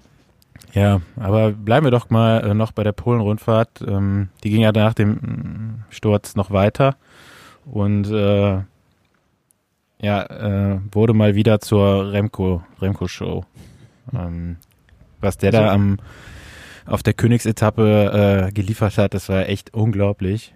50 Kilometer vom Ziel losgefahren, anderthalb Minuten oder ich glaube sogar noch ein bisschen mehr auf echt Weltklasse-Fahrer äh, rausgefahren, die alles versucht haben, ihn wiederzuholen. Und der Vorsprung wurde einfach immer größer. Also ist echt. Ich, äh, er hat jetzt auch äh, beim Giro die besten Quoten, ne? Ja, no surprise. Ey, ich finde das halt, ich finde das halt krass, wie der einfach die Radrennen fährt. Man hat es bei der Burger schon gesehen, wie der einfach ein Land da geärgert hat, wie so ein kleines Kind, was in, was in die Sandkasten, äh, was in den Sandkasten geht und dem, dem anderen Kind die ganze Zeit immer irgendwie die, äh, die Schaufel wegnehmen, weißt du, und damit wegläuft. So ist Remco, Mann. So macht er gerade die Radrennen. Der ärgert die einfach. Der macht Dinge, die irgendwie die selbst die Guten nicht machen würden, weil sie wissen, sie können es nicht. der fährt halt einfach los. Mich würde halt mal interessieren, ob der, ob der das einfach macht, weil er Bock drauf hat und weiß, er zieht es eh durch oder ob, der, ob dem egal ist, wenn er einbricht. Was ich meine? Weil das ist ja ein krasses Risiko, was er eingeht mit 50 Kilometer vom Ziel. Er weiß halt. Das hat er jetzt schon öfters es, gemacht. Er weiß halt, dass es klappt. Ja, oder ja, er weiß halt, oder hat es noch nie erfahren, dass es nicht funktioniert hat. Ne? Ich meine, er ist jetzt in den äh, Juniorenjahren die Rennen eigentlich immer genau so gefahren, ähm, hat die da noch deutlicher dominiert, weil da eben die Leistungsdichte noch nicht so hoch ist wie bei den Profis. Ähm, aber mich würde jetzt einfach interessieren, ne? ist das jetzt so die Spitze des Eisbergs? Ähm, und da kommt jetzt in den, in den nächsten Jahren kommen noch mehr solche von diesen Teenage Mutant Ninja Cyclists. Ähm, oder ist das einfach so eine absolute Ausnahme? Ähm, wir haben es schon öfter angesprochen, dass echt die, die jungen Fahrer, die aus den Jugendklassen kommen, äh, ein viel, viel höheres Leistungsniveau haben als noch vor ein paar Jahren. Und äh, ja, ich bin echt gespannt, ob das jetzt sich so schnell auch dann bei den Profis es, dann widerspiegelt. Es kommt ne? also, mir so vor. Es, wenn man mit es, ich kommt mir so ja. vor, als wären alle Etablierten gerade abgemeldet. Alle. Ein Christopher Froome, ein Garen Thomas sind Helfer geworden. Ähm, Tom Dümmeler ist ein Helfer geworden gerade. Selbst da im GC-Bereich, ja, guckt man jetzt auf entweder, okay, ein Primus Roglic ist jetzt wirklich irgendwie halt äh, nicht ganz so jung, aber auch erst neu dabei. Ähm, es kommt ein Tadej Pogacar hinterher. Ähm, es wird jetzt schon geschaut, kann Remco ein Giro gewinnen. Egan Bernal ist super jung dass äh, irgendwie so die, die Fahrer, die man jetzt irgendwie vor ein, zwei Jahren gedacht hat, die werden jetzt die nächsten fünf Jahre dominieren, sind irgendwie abgemeldet, gerade für mich. Da ist ein Mathieu van der Poel, ein Wout van Aert. Ja, also ich ja, mein, Mathieu, Mathieu van der Poel, gibt's den auch noch? Ja, genau, das ist halt auch so krass. Man denkt es halt gerade, bei dem läuft es gar nicht oder man hat ihn gar nicht auf dem Schirm. Da letztes Jahr auch eine krasse Saison gehabt. Gar nicht. Aber ich, ich meine, wir, wir hatten das Thema ja schon so oft, aber ich denke einfach, man, ich habe jetzt war das heute oder gestern auch mit ein paar, paar von den Bohrer-Jungs gesprochen und die meinen halt auch, das ist, das ist einfach krass, was da gerade im Radsport abgeht, also so in der Szene, wie viel schneller es einfach nochmal geworden ist. Und mhm. ich meine, nehmen wir mal in Deutschland einfach das, das Team Auto Eder. Die haben Bora Hans Krohe im Hintergrund als World Tour Team. Die, die nutzen die Infrastruktur zum Teil, äh, was Trainingswissenschaften angeht, was äh, Vorbereitung angeht. Alter, klar, Alter, ich meine, wenn ich gucke, was wir damals gemacht haben bei den Junioren, das kannst du halt gar nicht vergleichen. Selbst in der U23 waren wir nicht annähernd auf dem technologischen Niveau unterwegs mhm. für die Junioren heutzutage. Und die, die kommen ja in den U23-Bereich oder in den Männerbereich, wenn sie direkt zu Profis gehen, äh, mit einem Niveau, was wir vielleicht im letzten Jahr U23 mal hatten, wenn es gut lief. Und das ist halt krass. Das mhm. ist einfach so, so krass. Und auch mit einem Wissen, einem viel höherem Wissen. Es ist ich, ich finde es krass und ich glaube, das wird in der Zukunft einfach noch viel, viel schlimmer ich, oder geiler als Fan. Aber ich finde, Polenunfall war so das Beispiel, wenn, wenn so Vogelsang und Yates hinten den Lenker auf und zu biegen und einfach das Loch nicht zukriegen zu so einem Kind. Ja. Zu so einem 20-Jährigen. Und dann gewinnt noch so ein äh, junger Quickstep-Sprinter. War das in Polen, ja, ne? Ja, ja. Der äh, ja. Ballerini nee, nee, oder wie er heißt? Nee, das war, das war ein Tude, Den ich auch noch... Ja, genau, Ballerini, aber Tudelair Tudelair gewinnt ja auch in einem Quickstep und De Koenig Fahrer, den ich noch nie gehört habe zuvor, der Italiener. Ähm, also es ist einfach krass, Ja. Mann, wo die auf einmal alle herkommen. Ja, genau. Ist richtig witzig und Al Almeida zieht auch weiter die Show durch. Äh, der äh, hat da ja auch ein ganz gutes Feuerwerk wieder abgebrannt, ohne jetzt eine Etappe zu gewinnen, aber auch immer in the mix. Es ist, Aber Ja. für mich war auch, ist wirklich so eine 20-jährigen Generation, die da jetzt auf äh, Top-Niveau fährt und die, Ja. die Alten, die ja gar nicht so alt sind, ärgert. ja, für Aber mich war noch noch mal- beeindruckend, äh, ich habe das, ich habe das nur ganz kurz, glaube ich, für mich war ganz kurz beeindruckend, der, der Sprintsieg von Patterson äh, gegenüber, gegen, wen ist- gegen wen ist er gesprintet? Gegen Ackermann, Ja, genau. Pascal Ackermann. Ja. gegen Ackes. Und ey, das war, also ich habe das gar nicht für, ich habe es gar nicht für voll genommen, als ich den Sprint gesehen habe. Ich dachte, okay, der, der fährt halt für irgendjemand da noch an und wie Ackes einfach nicht vorbeikommt. Und das war, das war so krass. Und da ist natürlich unser Stat Statistikfreund äh, Ken Sommer lag da wieder richtig. ähm, mit seinen Zahlen, dass der halt sehr viele Sprints auf jeden Fall auch immer gewinnt, der, der Peterson, wenn er sie fährt. Und es war auf jeden Fall ein krasses Ding, hat mich gefreut, fand ich geil. Also als Weltmeister so einen Weltklasse-Sprinter wie Ackes äh, abzuziehen. Ja. Ja, war jetzt mal ganz unabhängig äh, davon ein echt cooler Sieg einfach für, für einen Radsportfan. Ne? Der Weltmeister irgendwie nicht so als äh, etablierter Sprinter bekannt, äh, holt sich da so einen Etappensieg. Ähm, dazu muss man sagen, Trek hat in Polen die Sprints überragend angefahren. Die haben halt auch echt einfach super Fahrer, egal wie sie die Konstellation machen, ne? ob jetzt ein Pedersen selber sprintet oder einfach in einem Zug mit dabei ist. Äh, dann haben die noch Toins und Stuyven. Ähm, den fehlt halt eigentlich ein richtig, richtig Top-Sprinter. Und äh, dann werden die, glaube ich, ein unschlagbares Team, äh, was die Sprints angeht. Ja, auf der anderen Seite muss man, äh, wenn man die Sprints nochmal genau analysiert, sagen, eigentlich war Ackes auch bei beiden Sprints der schnellste. Mhm. Ähm, hat leider jeweils äh, einen taktischen Fehler gemacht und dadurch die Sprints nicht gewonnen. Ne? Da sieht man auch, das Leistungsniveau ist halt so hoch, ähm, dass man da schon, egal wie schnell man ist, alles richtig machen muss im Moment. Und ähm, ja, den einen, einen Tag äh, hat er, glaube ich, zu lange gewartet, um seine Anfahrer zu überholen. Ähm, war da 500 Meter vor Ziel noch hinter seinen beiden Anfahrern. Ähm, der hätte eigentlich schon am Rad sein müssen von, von Petersen. Und am letzten Tag, äh, ja gut, vielleicht jetzt auch den Umständen der Etappe mit dem Sturz geschuldet, äh, bleibt er natürlich dann auf seiner Fahrlinie mitten auf der Straße. Äh, rechts und links sind beide Türen offen äh, und da rollen sie dann am Schluss vorbei. Mhm. Ähm, wenn er da dann von Anfang an eine, eine Fahrlinie auswählt, dann wird der Weg für die anderen auch länger und es war ja auch super knapp am Schluss. Ne? Also da Ja, sind eigentlich auch ein, zwei Etappen sie auf jeden Fall durch die Lappen gegangen. Ja, ich meine, Ballerini hat halt auch äh, Glück gehabt, dass die Tür dann nochmal aufgegangen ist. Der war ja echt eingebaut und kam ja voll aus dem, aus dem Windschatten, aus dem Sog. Aber nichtsdestotrotz ist es halt auch wieder da, der Koenig halt ähm, ein guter Ist krass, Rennfahrer. ne? Ich glaub, der, der kam von Astana und wie einfach, ey, ich, ich würde gerne nochmal bei, ich würde gerne noch bei De Koenig unterschreiben, vielleicht wäre ich auch noch Sprinter. Äh, irgendwie jeder, ich weiß nicht, die, die haben glaube ich 27 Fahrer, 28 Fahrer. Von denen gewinnen doch bestimmt 20 im Jahr ein Radrennen, oder? Ich finde das Ja. so das krass, echt, Mann. Das ist echt krass, ja. das, das ist einfach so krass und ähm, du sprichst irgendwie über Teams wie Ineos oder Jumbo Visma, aber eigentlich ist die Koiniger, die, die müssen auch als Trainerstab oder auch psychologisch müssen die so gute Arbeit leisten, dass die jeden mental in die Lage versetzen, so ein Radrennen zu gewinnen. Also ja nicht nur irgendwie physisch, sondern ist ja auch wirklich mental, ne? die Scheint- Stärke, die Scheint schon ein krasser ist so krass. Team-Spirit da zu sein Richtung Ja. Erfolg. Ich glaube, ich glaub, das ist auch da irgendwie der, der Team Spirit, ne, der diese Win- Gewinnermentalität da irgendwie so hervorruft. Ähm, bei denen läuft's halt einfach, ne? Und man sagt es halt immer so, wenn es einmal läuft, dann läuft's, aber es ist ja wirklich, dass die in so einem Flow drin sind als Mannschaft. Äh, die gehen halt einfach an den Start und, und wollen unbedingt gewinnen und haben dann halt auch das Selbstvertrauen, weil es halt immer wieder klappt. Ähm, das ist halt einfach so ein, so ein Dauerlauf eigentlich bei denen. Ne? Ähm, Und das ist halt ja. echt krass, wie die auch die Fahrer auswählen, wie du sagst, ne? Der ist bei Astana noch eine relativ unauffällige Astana, Saison gefahren, ist aber die, die beiden Jahre davor äh, beim italienischen PKT-Team äh, echt super gefahren, auch ein paar Rennen schon gewonnen. Ähm, dann ist der Vertrag irgendwie, ich weiß gar nicht, ob er einen Einjahresvertrag dann nur hatte bei Astana zum Beispiel oder ob sie den irgendwie da rausgeholt haben. Ähm, die machen auf jeden Fall eine super Scouting-Arbeit auch bei Quickstep.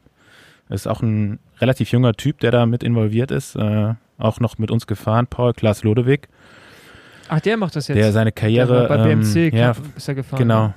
Der musste aus, äh, der hatte irgendwie einen Herzfehler oder sowas und musste seine Mhm, aktive genau, Karriere ja. beenden. Ähm, war dann ja auch noch bei BMC ganz jung, sportliche Leiter, also auch mit Ende 20 schon. Und äh, ist ja dann bei Quickstep gelandet jetzt und ähm, ja, macht da unter anderem das Scouting mit. Ist auch ab und zu als sportliche Leiter am, am Start und äh, ja, die haben halt auch einfach da die Infrastruktur dahinter, ne, mit diesem Bacala Center äh, in Belgien. Testen die, die Fahrer auf äh, ja, einmal komplett durch und entscheiden auch dann, ob da noch Potenzial vielleicht drin ist, was, was man vorher in den Ergebnissen nicht gesehen hat, ne? Und, und machen dann halt so, so Fahrer einfach zu Siegtypen. Das ist echt schon krass, wie das bei denen jetzt über Jahre schon funktioniert. Ja.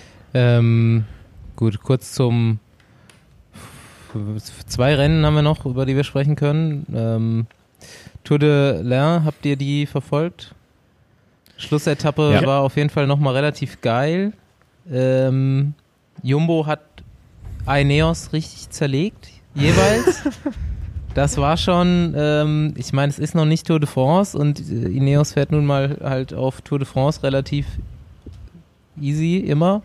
Aber eigentlich äh, haben sie ja in den letzten Jahren die Vorbereitungsrennen auch schon gewonnen und äh, diesmal hatten sie wirklich hardcore keine Chance gegen Jumbo. Mit einem äh, Steven Krusweig und einem Tom Dumoulin, die sich da äh, völlig äh, selbstlos als Helfer eingereiht haben und einem George Bennett, der fast dieselbe Klasse wie die beiden hatte.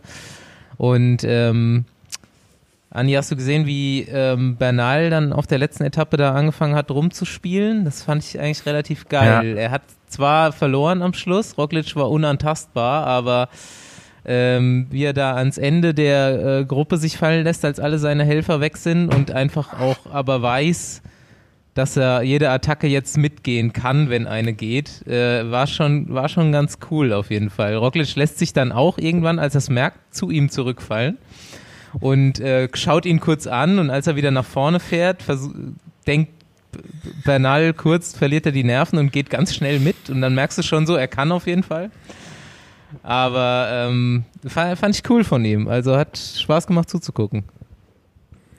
Ja, Tour de l'Ain eigentlich ein relativ kleines Rennen, ähm, hat jetzt durch die durch den neuen Rennkalender einfach eine Starbesetzung gehabt. Also beide Teams eben Ineos und äh, Jumbo Visma mit eigentlich dem Tourteam, äh, reduzierten Tourteam am Start. Ähm, man konnte leider eigentlich immer erst das Finale schauen bei den Übertragungen. Äh, die Vorentscheidung konnte man da jetzt nicht sehen. Man wusste nicht genau, ähm, wie das bis dahin gelaufen ist. Aber wie du sagst, die Schlussetappe, ähm, Jumbo auf jeden Fall in der Überzahl am Schluss.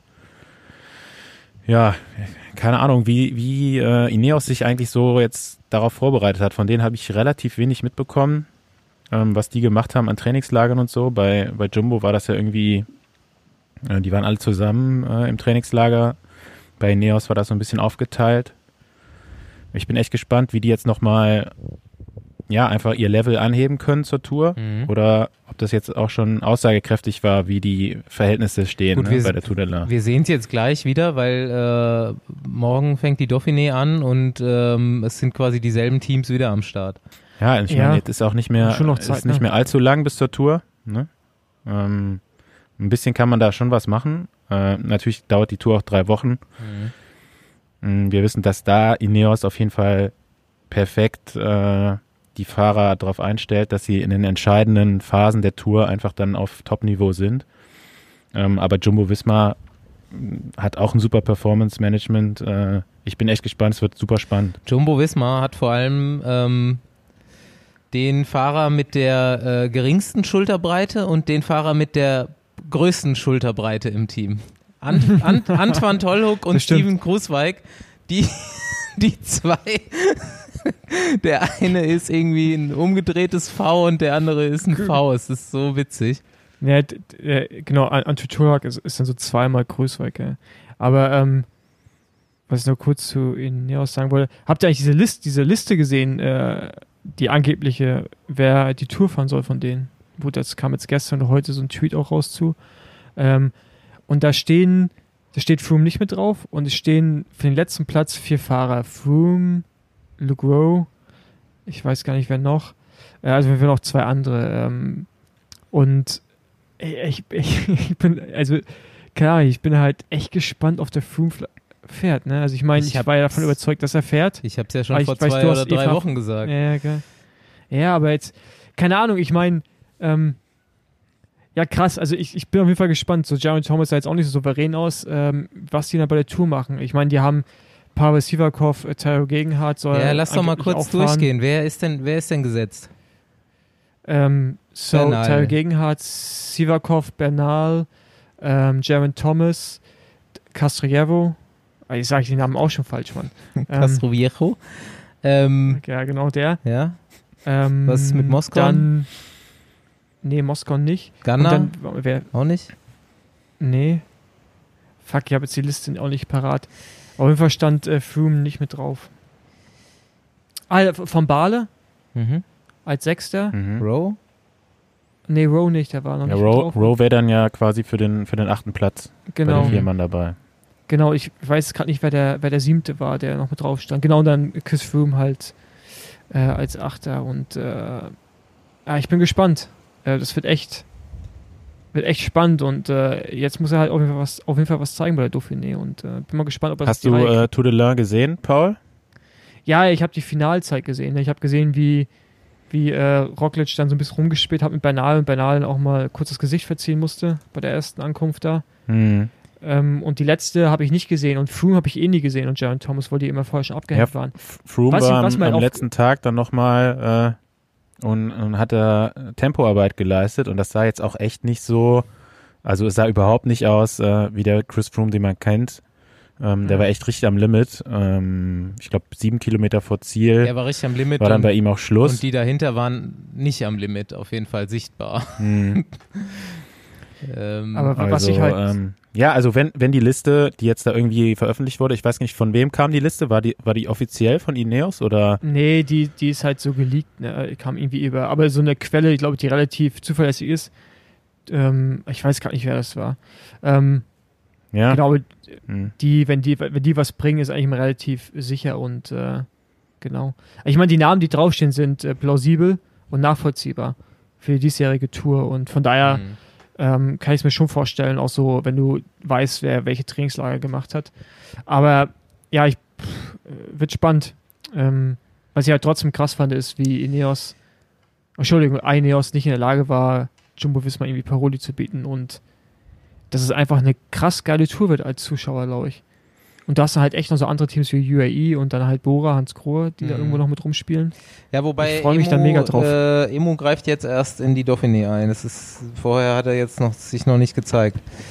Ähm, ja, ich habe den ähm, Bradley Wiggins Podcast, der ist jetzt wieder seit letz Ja, letzter genau, das wollte ich Woche neu draußen. Da, der hat sich ja letzte Woche erstmal noch relativ weit für Chris Froome und Garen Thomas aus dem Fenster gelehnt und gemeint, äh, Bernal hat die Tour irgendwie zufällig gewonnen und er hat jetzt kein Recht, da die Siegerposition anzustreben und er denkt 2021 spätestens gewinnt äh, Chris Froome die Tour de France wieder und dieses Jahr gewinnt Garen Thomas. Ich wage alles zu bezweifeln.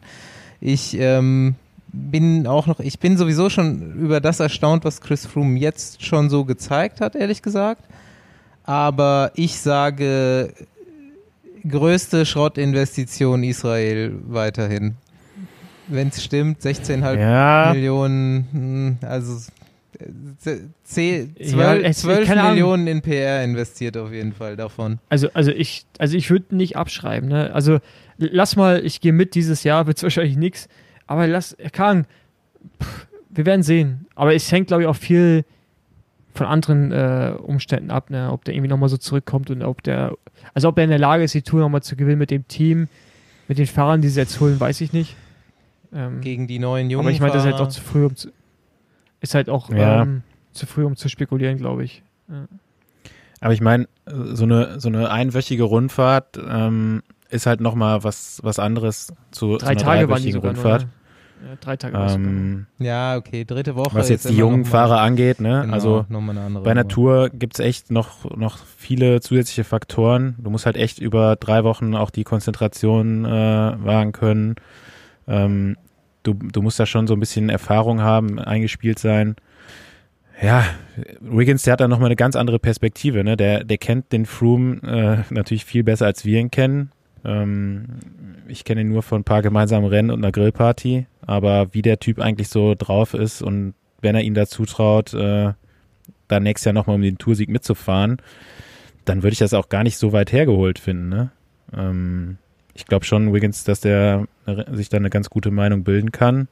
Und ähm, ja, jetzt zu sagen, Bernal hat letztes Jahr die Tour äh, nur gewonnen, weil die eine Etappe abgesagt worden ist, das fand ich auch ein bisschen krass, dass Ja. er das so gesagt hat. Der, der hat mit viel Auf der anderen Vorsprung Seite, ähm, Genau, richtig. ja, aber auf der anderen Seite, ähm, ja, hat er natürlich auch ein bisschen davon mit profitiert, wie, wie die ursprüngliche Ausgangslage für ihn war, in, teamintern einfach, Mhm. was die Taktik angeht. Ne? Für mich war schon Thomas letztes Jahr auch äh, insgesamt ein bisschen stärker. Ähm, Bernal hat einfach bei der einen Bergetappe da den entscheidenden Vorsprung rausge, rausgefahren und dann hat Ineos das Ding nach Hause gebracht. Also ähm, das wird einfach super spannend, wie die sich im Vorfeld auf die Bergetappen schon positionieren, äh, teamintern einfach auch, wer dann da letztendlich die Leaderrolle übernehmen wird. Ähm, Macht es natürlich einfacher, wenn Chris Froome nicht startet. Ähm, ich weiß jetzt nicht, wie viel Respekt das Team ihm da wirklich zollt. Das war ja auch so ein Argument von, von Wiggins, einen, Froome auf jeden Fall mitzunehmen. Ähm, schon alleine aus, aus Respekt, äh, ja, was er, die, was er für das Team geleistet hat in den letzten Jahren. Aber Also da ich, glaube ich, hat, hat das Team einfach eine andere Mentalität, ne? Da, da geht es einfach Mhm, um Performance. genau. Ich halte Ähm, jetzt aber mal, wenn er dabei ist, Und die nehmen die besten acht mit. es für völlig unstrittig, dass er eine Helferrolle einnehmen wird. Also das kann sich jetzt nicht mehr in drei Wochen von der, äh, der Form, in der er jetzt da ist, auf äh, Toursieger steigern. Also das wäre für mich dann auf jeden Fall irgendwo unglaubwürdig, wenn das passieren würde. Ja, ja, wie, also wie gesagt, ne, wir haben jetzt den, den 11. August, wir nehmen jetzt auf, ähm, die Tour startet wann? Am 28. Mhm. Das sind nochmal 17 Tage. Ja, und dann noch zwei Ähm, Wochen bis in die dritte Woche, wo sich's entscheidet. Ja, da, da kann schon einiges passieren. ja, aber, die erste Woche ähm, ist schon schwer, ne? Ja, Mhm. Ähm, ich, ich, ich kann es nicht so genau, genau einschätzen, weil ich meine auch so ein, so ein Dumoulin oder ein Gerard Thomas, ähm, die fuhren jetzt ein bisschen schlechter, als ich erwartet habe. Ja. Aber die erwarte ich trotzdem dann äh, zur Tour auf einem ganz anderen Niveau nochmal. Ne? Ja, kann schon sein. Ich wollte übrigens mal sagen, äh, Planche de Belleville ist ja äh, vorletzter Tag Bergzeitfahren und das Mhm. ist auf jeden Fall der nächste Punkt zu Köln. Äh, da könnten wir eigentlich einen Ausflug machen. Ich glaube, äh, 20. Ich hatte, 19. September, 20. September irgendwann. nee, da kann ich nicht. Da ist Sauerland-Rundfahrt. Aber ja, gut. Ja, wenn, wenn, wenn, es dann wenn stattfindet, Sauerland wenn es ist, dann stattfindet. Ja, erstmal ja, ja, gut. Ähm, lass jetzt dieses Profigeschäft abhaken ähm, und hier mal zu Potte kommen. Nee, wir Staufi, müssen hast noch du Mailand, eigentlich noch- Mailand San Remo, hallo? Ach so, stimmt, da war ja auch noch was. Paul, der Ja, Paul äh, kommt auch gar sagen, nicht mehr hinterher. Ne? Ist gut. Aber es ist auch super krass. Super krass, einfach wie viele Rennen jetzt stattfinden und wie eng das jetzt alles ist. Natürlich äh, haben wir jetzt äh, eine besondere Situation durch die äh, Corona-Pandemie. Aber eigentlich wäre es trotzdem entspannter, wenn jetzt nur die, die wichtigen Rennen, sag ich mal, stattfinden und nicht sich andauernd überlappen. Ne? Mhm. Und jetzt wird für mich eigentlich nochmal deutlich, ähm, für jemanden, der sich ja jetzt wirklich eigentlich ganz gut auskennt im Radsport, ähm, wie unüberschaubar das ist oder wie unüberschaubar das für jemanden sein muss, der sich damit eben nicht so auskennt. Ne?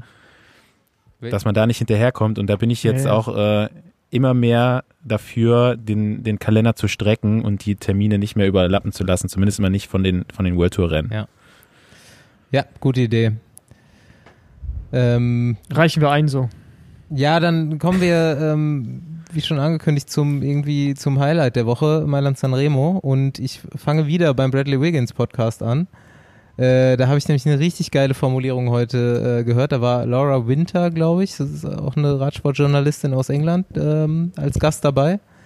Und als Bradley meinte, ja, er hat die ganze Zeit nur Alaphilippe im Blick gehabt und äh, war völlig fokussiert auf den am Schluss, am Poggio, meinte ähm, Laura Winter so, ja, sie hat schon auf Wort von Art geguckt und sie fand es total krass, wie äh, er, sie, sie hat das so als Resting Bitch Face wahrgenommen.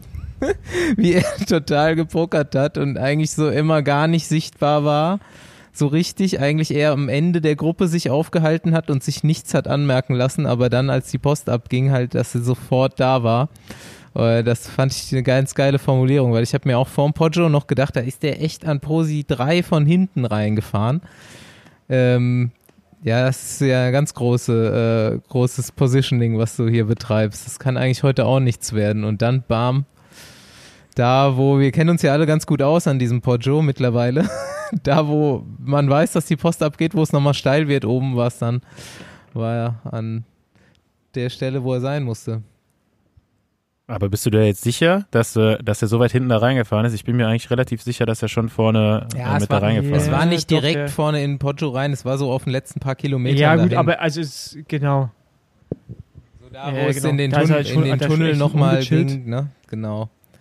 Hm. Ja, aber du kannst halt echt, wenn du, wenn du halt merkst, du hast das Bein, kannst du bei dem Tunnel halt echt einfach auch noch chillen, weil die Gruppe ist in der Regel nicht mehr groß, eher alle angenockt und wenn du, wenn du dich gut fühlst, kannst du ja schon mal ganz gut vorbeiziehen äh, vorher, aber es ist halt trotzdem krass, was er da gemacht hat. Und ich habe auch, so wie Wiggins, ich habe den gar nicht wahrgenommen in der Abfahrt. Ich habe das Finale geschaut und dachte, ich habe es ohne Kommentar im Auto geschaut, weil wir gerade noch beim Rennen waren und ich sehe nur alle verliebt und dann ich, also dadurch, dass ich den Kommentar nicht drauf hatte, wusste ich nicht, dass das Van Aert dann irgendwo noch rumturnt und auf einmal kommt er da um die Ecke, so ganz kontrolliert und du siehst halt, wie Mhm. aller verliebt voll am Limit darunter fährt, auch wahrscheinlich mit irgendwelche Reifenprobleme, so sah das aus. Und Van Aert es einfach richtig im Griff hat und dann der letzte Kilometer, ja, leck mich am Arsch, der hat einfach so dermaßen krasses Selbstbewusstsein da an den Tag gelegt, also so ein, ja, der wusste halt, ne, dass er es drauf hat. Weil sonst fährst du so einen Sprint nicht so Mhm. so bewusst und selbstbewusst von vorne. Das war ja einfach geil anzusehen und äh, Ich fand's auch mega Ja. geil. Und die Gruppe hinten war auch, die waren alle so angeschossen und äh, jeder ist nur noch für sich gefahren, deswegen lief das auch nicht so richtig schnell.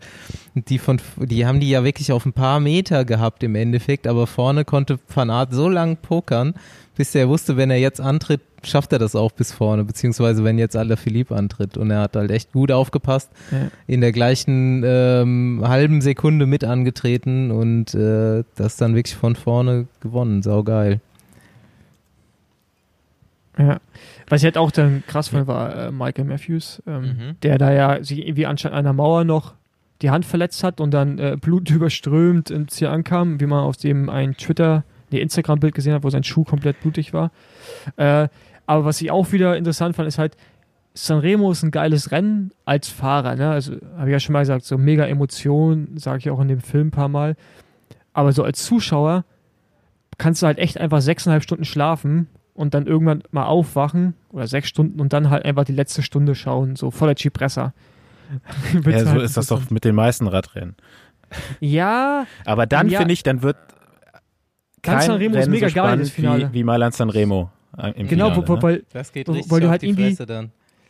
Ja, aber ich finde es halt so, du weißt nie, Cipressa, okay, wie schnell wird das, was passiert genau dann die Abfahrt, gibt immer irgendwelche, die es probieren, dann gibt es Stürze oder nicht, dann ja auch wie, da muss ich übrigens Bernhard Eisel und Rolf Adack ein Riesenkompliment geben, ähm, da habe ich nämlich noch Kommentar gehört zu dem Zeitpunkt. Ähm, die haben das mega geil erklärt. Äh, ich glaube, Rolf war das oder Bernie, ich weiß gar nicht. Wenn du unten aus der Cipressa herauskommst und diese kleine Gegensteigung hast, wo du keine 30 Zentimeter Platz lassen darfst zum Vordermann, weil du sonst abgehängt bist. Äh, das ähm, haben die echt mega geil erklärt und ähm, genau, das ist halt so. Und das ist halt einfach ein geiler Part von dem Rennen, ne? Weil die letzte Stunde ist mega Mhm. geil, so zum Zuschauen. Ja. Ey, Burgi auch Aber trotzdem habe ich so ein bisschen die, die Capos vermisst, Ja. muss ich sagen. Burgi Ja, auch definitiv. richtig geilen Job Ja. gemacht. Habt ihr gesehen? Burgi hat Ja. noch im Poggio unten die, die ersten Ausreißer zugefahren. Richtig souverän. Ja, da äh, dachte ich erst noch, das wäre immer noch Oz, Ja. ähm, der davor ähm, in der Abfahrt vom Cipressa, äh, von der Cipressa runtergefahren ist und dann unten mit ein bisschen Loch und Vorsprung rausgekommen ist. Passiert auch fast Wo ich auch dachte, so, der Typ, der ist, äh, was, was die, die Helferdienste an, angeht, ist der äh, konstanter als alle anderen im Fahrerfeld, meiner Meinung nach. Der ist irgendwie immer, also hat nie einen schlechten Tag. Ähm, es reicht nicht für, für die Top-Ergebnisse, aber die Helferdienste von dem sind eigentlich unbezahlbar, habe ich mir in dem Augenblick noch gedacht. Und ähm, ja, ich glaube, der, der Fahrer, der da auch äh, in die Kategorie zählt, ist halt eben Burgi, der dann da am Ende beim Poggio noch äh, für Sagan das Rennen kontrolliert. Und ähm, übrigens auch wieder gar nicht so schlecht war ne, bei einem Rennen. Peter Sagan mit einem Platz 4 äh, ist für ihn halt eigentlich ein schlechtes Ergebnis. Mhm. Ähm, ja, aber auch wie du sagst, Paul, ne, ähm, Van Aert da echt, äh, ja, wie, wie damals äh, Gerard Ziolek eigentlich in dem, in dem Finale keinen Fehler gemacht. Ähm, cool geblieben, irgendwie äh, in der Abfahrt von Poggio. Hat durch die Fahrfehler, die Alaphilippe da, glaube ich, einfach durch, durch ja, bewusstes Risiko äh, gemacht hat, ähm, dass die Lücke schließen können. Dann kommen die zusammen da unten an. Und äh, gut, dann ist Alaphilippe natürlich auch eiskalt, nimmt da zwei Kilometer vor Ziel die Beine hoch letztendlich, äh, geht nicht mehr in die Führung. Kann natürlich sagen, gut, ich habe das Rennen schon gewonnen, du bist hier der große Favorit. Ähm, und dann nimmt er einfach aber auch das Heft in die Hand, fährt den die letzten zwei Kilometer eigentlich äh, von vorne ähm, und gewinnt dann eben noch den Sprint. Äh, ja, echt äh, überragend, kann man nur sagen. La Philippe auch in Imperia noch Reifenschaden gehabt, ne? Ja. Also der musste da auch vor der Cipressa nochmal richtig ähm, Körner investieren, um die Gruppe wieder zu kriegen. Das war halt auch Ja. nicht gerade förderlich dann. Und dann nochmal so da über ein Poggio drüber zu knallen oben, das war schon, das war stabil. Da hat auch, ähm, da war, glaube ich, in der, ich weiß gar nicht mehr, wer es gesagt hat. Jedenfalls irgendjemand, glaube ich, in der holländischen Presse ähm, hat gesagt, wenn Alaphilippe den Platten nicht fährt, dann gewinnt er. Mhm. Ja, da gab es natürlich einen Riesenaufschrei äh, bei den Belgiern. Ähm, ja, weiß ich jetzt nicht, ob er da, da trotzdem gewonnen hat. Also der Ja, aber war relativ Ja, gut, schnell es wieder im Feld drin. Aber es Ja. gehört zum perfekten Rennen dazu, ne? Das ist halt einfach auch kein Schaden zu haben, kein Sturz. Und Material spielt damit eine Rolle und äh, muss man einfach sagen, hat von Art, so wie äh, bei, ähm, oh, was gewinnt der da, ähm, Alter, Strade Bianca. letzte Woche Strade Bianco, oh, Alter, entfällt mir das sogar. Strade Bianco und jetzt Sanremo einfach zwei perfekte Tage hingelegt. Mhm. Und das gehört einfach, ist einfach Teil dessen. Ja.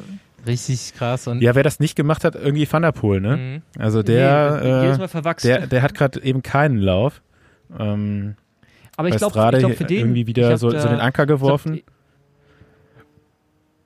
ja, ich glaube, der lernt gerade so ein bisschen, ähm, was Remco vielleicht irgendwann auch nochmal passiert, dass, ähm, dass Dinge nicht immer von selber laufen. Ne? Und das ist von Art, Ja. das ist ja auch passiert. Ne? Der hatte das ja, Ja, auch wo- jetzt letztes wobei- Jahr und vorletztes Jahr. Wobei Van der Poel halt auch, muss man jetzt mal sagen, in Vergangenheit halt die ganze Zeit Rennen gefahren ist und auch vielleicht so ein bisschen davon gelebt hat, ne? Der ist ja entweder Mountainbike-Rennen, Crossrennen oder Straßenrennen im Wechsel gefahren von einem zum anderen Ja, Highlight und hat immer so ein bisschen auf dieser Welle geschwommen. Also, und jetzt so diese Pause kann ihn halt auch mal so ein bisschen rausgebracht haben aus diesem Flow. also, was Ja, ich gut, halt, also der hatte den- was ich halt Mhm. weiß, schon, aber was ich halt weiß, ist, dass, dass äh, jetzt im Vergleich zu Jumbo Visma, ähm, zum Beispiel auch anderen Teams, die halt eine extrem professionelle Struktur haben, Mhm. was das Training angeht. Und die haben die bei Alpecin Phoenix auch, also die haben ja auch Performance Management und alles. Ähm, und da wird auch hingeschaut, aber dass das halt ein Spielkind ist, ne?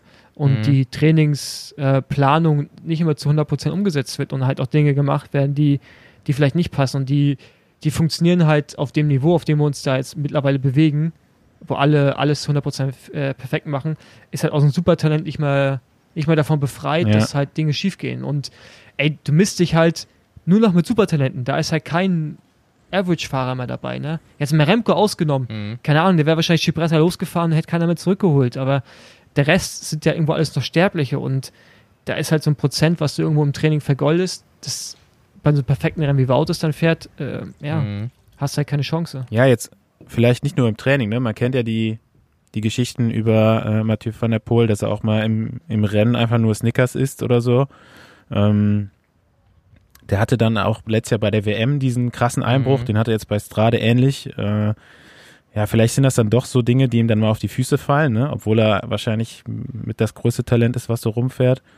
Und ähm, nach eigener Aussage hat er halt einfach am Poggio gepokert und ist nicht mitgefahren. Ne? Und da muss man vielleicht auch sagen, okay, Mhm. da müsste ihm eigentlich jemand vorher gesagt haben, ähm, am Poggio fährst du halt mit. Der- Da fährst du, wenn es so Aber- weit wie möglich vorne über den Berg, wenn du kannst und wartest dann nicht als- und sagst, das ist nicht der er Winning Move. Ne? ne? Der fährt Also er als gewinnt ja Vierter trotzdem nicht den über den Sprint. Berg, glaube ich, ne? Ähm, genau, und nimmt dann den Sprint gar nicht mehr wahr in der Gruppe da.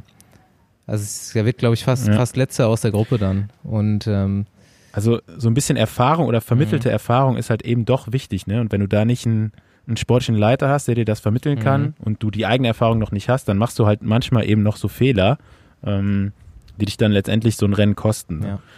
Und nicht, das heißt jetzt nicht, weil du der äh, das größte Talent bist aller Zeiten oder wie auch immer, dass du jetzt jedes Rennen gewinnen wirst. Da gehört halt immer noch ein bisschen mehr dazu im Radsport zum Glück, sonst wäre es auch langweilig Ja. jetzt äh, mit den mit den Fahrern, die jetzt gerade so rumfahren. Ähm, ja, aber trotzdem krass, dass dann so, so Fahrer, die dann eigentlich trotzdem ein gutes Rennen gefahren sind, dann man denkt dann so, oh Gott, nee, der der ist schlecht oder so, ne? So mit Sagan finde ich das immer so krass. Der Ja, wird halt ja. wieder Vierter. Ja. Der wäre, glaube ich, die letzten, die schlechteste Platzierung ever, die er bei Milan Sanremo hatte, war, glaube ich, Zwölfter. Genau, Zwölfter. Ja, und Ähm, war irgendwie drei oder zweimal Zweiter, Und sonst dreimal, immer- dreimal Vierter, glaube ich. Fast immer Top 5. Ähm, und gerade bei so einem Rennen, das ist halt auch Milan Sanremo, du weißt Mhm. eigentlich erst an der Ziellinie, wer gewinnt. Ähm, weil auch in so einem Sprint, ne, der normalerweise wahrscheinlich von einem Van der Poel oder so gewinnen, der gewinnt normalerweise so einen Sprint oder je nachdem, welcher Sprinter dabei ist, aber bei so einer Ankunft nach 300 Kilometern, ähm, da haben, das hat nochmal so irgendwie eine eigene, Mhm. Ich, Eigen- ich finde, das Gesetz. haben zwei Dinge, da weißt du halt nie, was passiert. zwei Dinge sehr gut symbolisiert optisch und zwei, zwei Fahrer aus dem Team Quickstep. Nämlich einerseits Sam Bennett, wie er am Poggio abgehängt wird und einfach auf einem Riesengang versucht er noch mitzufahren. Es sieht einfach aus, als äh, würden ihm gleich die Beine abfallen, wie er da hochault. Richtig geil zu sehen eigentlich, aber wie er sich da auch reinbeißt und es fast schafft, aber halt doch nicht schafft. Und dann Alaphilippe, wie er da ähm, echt ultra explosiv oben angreift und du denkst, scheiße, wie, wie schnell kann er da jetzt noch hochfahren? Van Art kommt gerade so mit. Aber äh, wie er dann auch wirklich dann in diesem Sprint, wo er schon vorher so ein bisschen rausnimmt, aussieht, als kriegt er gerade zwei Hüftschäden. so, als, kugel, als kugelt er sich beide Hüften gleichzeitig aus im Schritt, wo du auch einfach siehst, der Typ ist jetzt auch einmal schon über sein Limit gegangen und da geht motorisch nicht mehr alles, was sonst funktioniert. Ja, äh, ist natürlich auch ein ganz anderer Fahrertyp Mhm. eigentlich. Ne? Der ist zwar ex explosiv, aber ist jetzt, er lebt jetzt nicht von seiner, von seiner reinen Kraft wie so ein Ja, von Art aber oder das, so. das sah schon extrem Ähm, eckig aus da am Schluss. Also Ja, ja, natürlich. Das macht natürlich dann die Distanz. Aber die Attacke von ihm war natürlich auch spektakulär, einfach durch die Perspektive, die die Kameras da Mhm. gerade eingefangen haben. Ähm, die, die Jungs dahinter, die sind unwesentlich nur langsamer gefahren. Ähm, das sah halt spektakulär aus, da direkt hinter dem Kameramotorrad. Dann hast du noch ein paar Meter Windschatten dadurch, äh, weil die natürlich auch die Bilder haben wollen. Ähm, Van Art hängt da danach so ein bisschen im Wind, aber der ist ja natürlich genauso äh, rauf, raufgestrahlt wie, wie ein Alaphilippe. Ne? Ja. Aber ich fand es eigentlich krass. Also das Ergebnis war ja jetzt schon so, dass die Favoriten vorne waren, aber vorher an der Cipressa und die erste Attacke am Poggio kam von Vanti. Also das waren jetzt Fahrer, die hatte man gar nicht so Ja, und- äh, irgendwie auf dem Radar. zwei Und unbekannte andere Teams, wo du eigentlich denkst, ja, die, ja, gut, unbekannt waren jetzt auch nicht. Also Track auch super aktiv. Ähm, den hat vielleicht am Ende dann noch ein, ein schneller Mann gefehlt, deswegen mu- mussten die auch so ein bisschen fahren. Ähm, aber so andere Fahrer, die man erwartet hätte, die haben einfach nichts gemacht. Und da fragst du dich halt auch, okay, welche Taktik fährt dann so NTT zum Beispiel, ne? Die zwar nie, nie Solo am Start haben, der da auch immer ein Mann für die Top Ten ist, aber die haben auch einen Borsten Hagen, gut, der fährt dann nochmal platt und einen Fallgren und die fahren halt nur auf Sprint und versuchen das Rennen zu kontrollieren. Hat dann eben nicht geklappt, aber da mit so einem Team nur auf eine Option zu setzen, finde ich halt auch fragwürdig. Ne? Und so ein Ja, paar so, andere zumal du halt Teams zwei ja Fahrer hast, die, zumal du halt mit Walkren und etwa Burs und Hagen auf jeden Fall zwei Fahrer hast, die äh, zwischen Cipressa und Poggio richtig Radau machen könnten, ne? Ja. Ähm, Ja, und das ist halt schon schade, dass die so fahren. Und die Solo will ich sogar an so einem richtig guten Tag halt auch Podium zutrauen. Ich meine, Sieg ist, glaube ich, echt zu weit weg. ja, ja. Aber Podium auf jeden Fall und ja, ist natürlich äh, schade dann äh, um, um die Fahrweise. Aber äh, Vanti, muss man schon sagen, die haben sich echt gemacht über die Jahre und äh, äh, ja, also ich meine, sehen natürlich immer noch nicht attraktiv aus vom Trikot und vom, vom Raddesign und so, ähm, aber die Fahrweise. Wo, wobei das Rad jetzt ganz schlicht ist, und, ne? Äh, Ja. das ist mir gar nicht aufgefallen. Ich habe, habe so genau habe ich gar nicht hingeschaut. Mir schon, mir schon. Ja. Ähm, Weil das Trikot dieses- ist halt immer noch äh, so gewöhnungsbedürftig. Aber trotzdem, die fahren halt mega gut. So, ich finde, die, die machen sich echt und äh, sind ja mittlerweile auch etabliert. Und äh, wie du schon sagst, die Rennfahrer sind jetzt nicht ganz so unbekannt, die sie mittlerweile in ihren Reihen haben. Und äh, von daher, ja. Ja, aber die, die da jetzt letztendlich äh, die Attacken gefahren haben, die hättest du jetzt nicht erwartet, dass die an der Cipressa losfahren, so ein Leuk fliegen äh, oder Flieren, wie der heißt. Ähm, da hätte ich andere erwartet, die da, gerade wenn du nur sechs Fahrer am Start hast, ne, das war jetzt auch das erste Mal, dass die ähm, Teamgröße auf sechs Fahrer reduziert wurde, weil sie irgendwie zwei Wochen vorher gesagt haben, wir nehmen noch zwei italienische Teams mehr mit und ähm, machen da nur sechs Starter, äh, dass man da nicht das Rennen schon vorher versucht zu stören, weil letztendlich müssten sich doch viele Teams auch darüber im Klaren sein, dass du eben am Poggio nicht mit drüber fährst, wenn ein Alaphilippe oder äh, Konsorten Vollgas geben. Da sind vielleicht eine Handvoll Fahrer, die da mitfahren können. Aber alle anderen Teams, die da am Start stehen, eben auch mit äh, Weltklasse-Fahrern, die jetzt vielleicht nicht die Explosivität für ein Poggio haben, müssten doch eigentlich versuchen, das Rennen vorher zu antizipieren. Also da frage ich mich einfach manchmal so, warum wird dann versucht mit so einem, ja, wird irgendwie versucht dann sagen, ja, okay, wenns Poggio nicht reicht, dann fahren wir auf Sprint, aber bei so einem Rennen wie Sanremo sicher zu sein, dass du einen Sprint gewinnst, also ich glaube, das konnten sich in den soweit ich denken kann, konnte sich das vielleicht ein Erik Zabel sein oder in dem einen Jahr eben Cipollini, wo er da fährt wie eine Dampflok. Aber ansonsten war das doch so, jedes Mal irgendwie jemand anders, der den Sprint gewinnt. Keiner, der da äh, regelmäßig im Sprint ganz vorne landet, weil der Sprint eben so unvorhersehbar ist. Mhm. Ja, genau, das ist halt das Geile an Sanremo. Ne? Das ist halt, die, die, die normalen Regeln des Radsports gelten da halt nicht mehr und das macht es halt einfach so geil und äh, deshalb lieben wir dieses Rennen, oder ich liebe ich dieses Rennen, aber du ja auch, Staufi. Und du sowieso, Basti, wo du ja eh Radsport-Fan bist, daher liebst du erstmal alle Radrennen. Radsport ist mein Leben. Äh, ja, wo, wo waren Dege und Gilbert? Ich glaube, das Thema ähm, Gilbert gewinnt alle Monumente Dege ist gar nicht gefahren. Ähm, können wir auch so langsam ad acta legen. Ne? Dege war in Polen. Dege war in Polen. Hatte äh, im, im, letzten, im letzten Sprint äh, auf der Schlussetappe eigentlich eine überragende Position.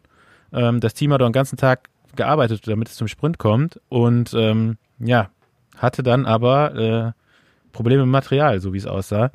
Er hat ein paar Mal ins Leere getreten, so wie, wie, wie ich das gesehen habe. Und ähm, ja, ist, ist dann, glaube ich, irgendwie zwischen Platz 5 und 15 reingerollt. Ähm, ich weiß gar nicht, was mit was für einem Material der jetzt genau unterwegs ist. Fährt fährt ein Ridley. Schaltung bin ich mir jetzt nicht sicher. Aber auf jeden Fall hat er irgendwie ein technisches Problem gehabt. Aber ansonsten war er nämlich genau äh, am Rad von äh, Ackermann, als der Sprint eigentlich losging, aber konnte dann eben nicht voll mitsprinten, weil, weil er irgendwelche Probleme hatte. Gut. Aber hat mich auch gewundert, dass er nicht als ehemaliger Sieger Ja. irgendwie das Sanremo-Programm fährt. Ne? Dege war dann also bei Sanremo in Polen und Gilbert war auf jeden Fall nicht in der Spitzengruppe. Oder habe ich da auch schon wieder was Mm, übersehen? Doch, Nee, Gilbert doch hat der ist. Neunter geworden, ne? Genau. Ich Ja, glaube, da hat er sogar genau. den Sprint hinten eröffnet, oder? Im Feld. Ja. Richtig, Konnte halt richtig am, schlecht am aufgepasst. Poggio auch nicht mitfahren. Ähm, Aber wird dann halt im Sprint fährt trotzdem noch Top 10. Ja. Aber dass der eben jetzt alle fünf Monumente noch gewinnt, mh, die Zeit wird knapp auf jeden Fall. Definitiv. Ja. Alright, Jungs. Ähm, ich bin langsam so ein bisschen durch von der langen Autofahrt und dem äh, sehr ereignisreichen Tag. Ähm, haben, wir noch, haben wir noch Themen, die ihr abfrühstücken wollt? Über diesen Flassow wollte ich noch reden. Genau, es war noch ein Rennen. Parallel zu allen anderen Rennen war noch ein Rennen, nämlich wir fahren alle auf den Mont Ventoux. Ja, das war doch vor der Lane, oder? Tourla. Nee. Nee, nee, nee, nee, das war ein eigenes Rennen. Ich weiß nicht mehr. Ja, jetzt nein, genau, nein, man, nein, ich habe gesagt, ich, ich hab gesagt, es war vor der Tour de La. Ach so, ja. War es nicht davor? Ja, entweder kurz davor oder Zeit. Nee, war kurz davor. Quintana Ja, genau, ist auch weil- gefahren. Und wir Fahrer sind mich dann rübergegangen zu La. Mhm. Ja. Ja. Und ich war mir am Anfang gar nicht sicher. Also das Rennen ist auch neu, oder? Mhm. Jetzt gibt's Ich dachte jetzt Jahren. auch kurzzeitig. Okay. Ich dachte kurzzeitig, dass irgendwie so ein so ein Jedermann-Rennen, wo auch Profis mitfahren. so, wir fahren einmal den Mont Ventoux rauf halt, ne? Ja, da gewinnt auf jeden Fall. Ich weiß gar nicht, wie der Vorname bin ich mir jetzt nicht sicher. Alexander wahrscheinlich, wenn es oder Pavel, wenn es noch Ja, im Zweifel ist. immer Pavel. Äh, Vlasov gewinnt da mit äh, auch weit über einer Minute Vorsprung und ähm, da bin ich auch mal gespannt, wie, wie der jetzt bei der Tour fährt. Ja, also der, der, der ja war, alles richtig Der ist jetzt auch auseinandergenommen. Ne? bei der Dauphiné im Kader. genau. Aber der war doch bei Gazprom vorher, oder? Mhm. Das ist doch der krasse junge Russe da, ne?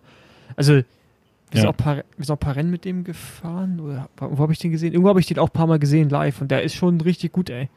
Also, ich bin auch gespannt, was Astana aus denen macht. Also, Ja, kann man noch nicht so viel zu sagen. Ne? Der ist jetzt noch nicht so richtig in Erscheinung getreten. Ähm, ist, glaube ich, russischer Meister. ah, seine bei, den Russen, bei den Russen ist Kopf. der voll der Star. Ja, ja, ja also das nicht ist halt, bei uns. Nee, was ich halt so mitbekommen habe, ist immer, dass ähm, Gazprom halt für den auch ewig viel Geld schon bezahlt hat, also, damit er im Team bleibt. Ähm, ich glaube, da gab es früher schon Mhm. Interesse von auch der World Tour.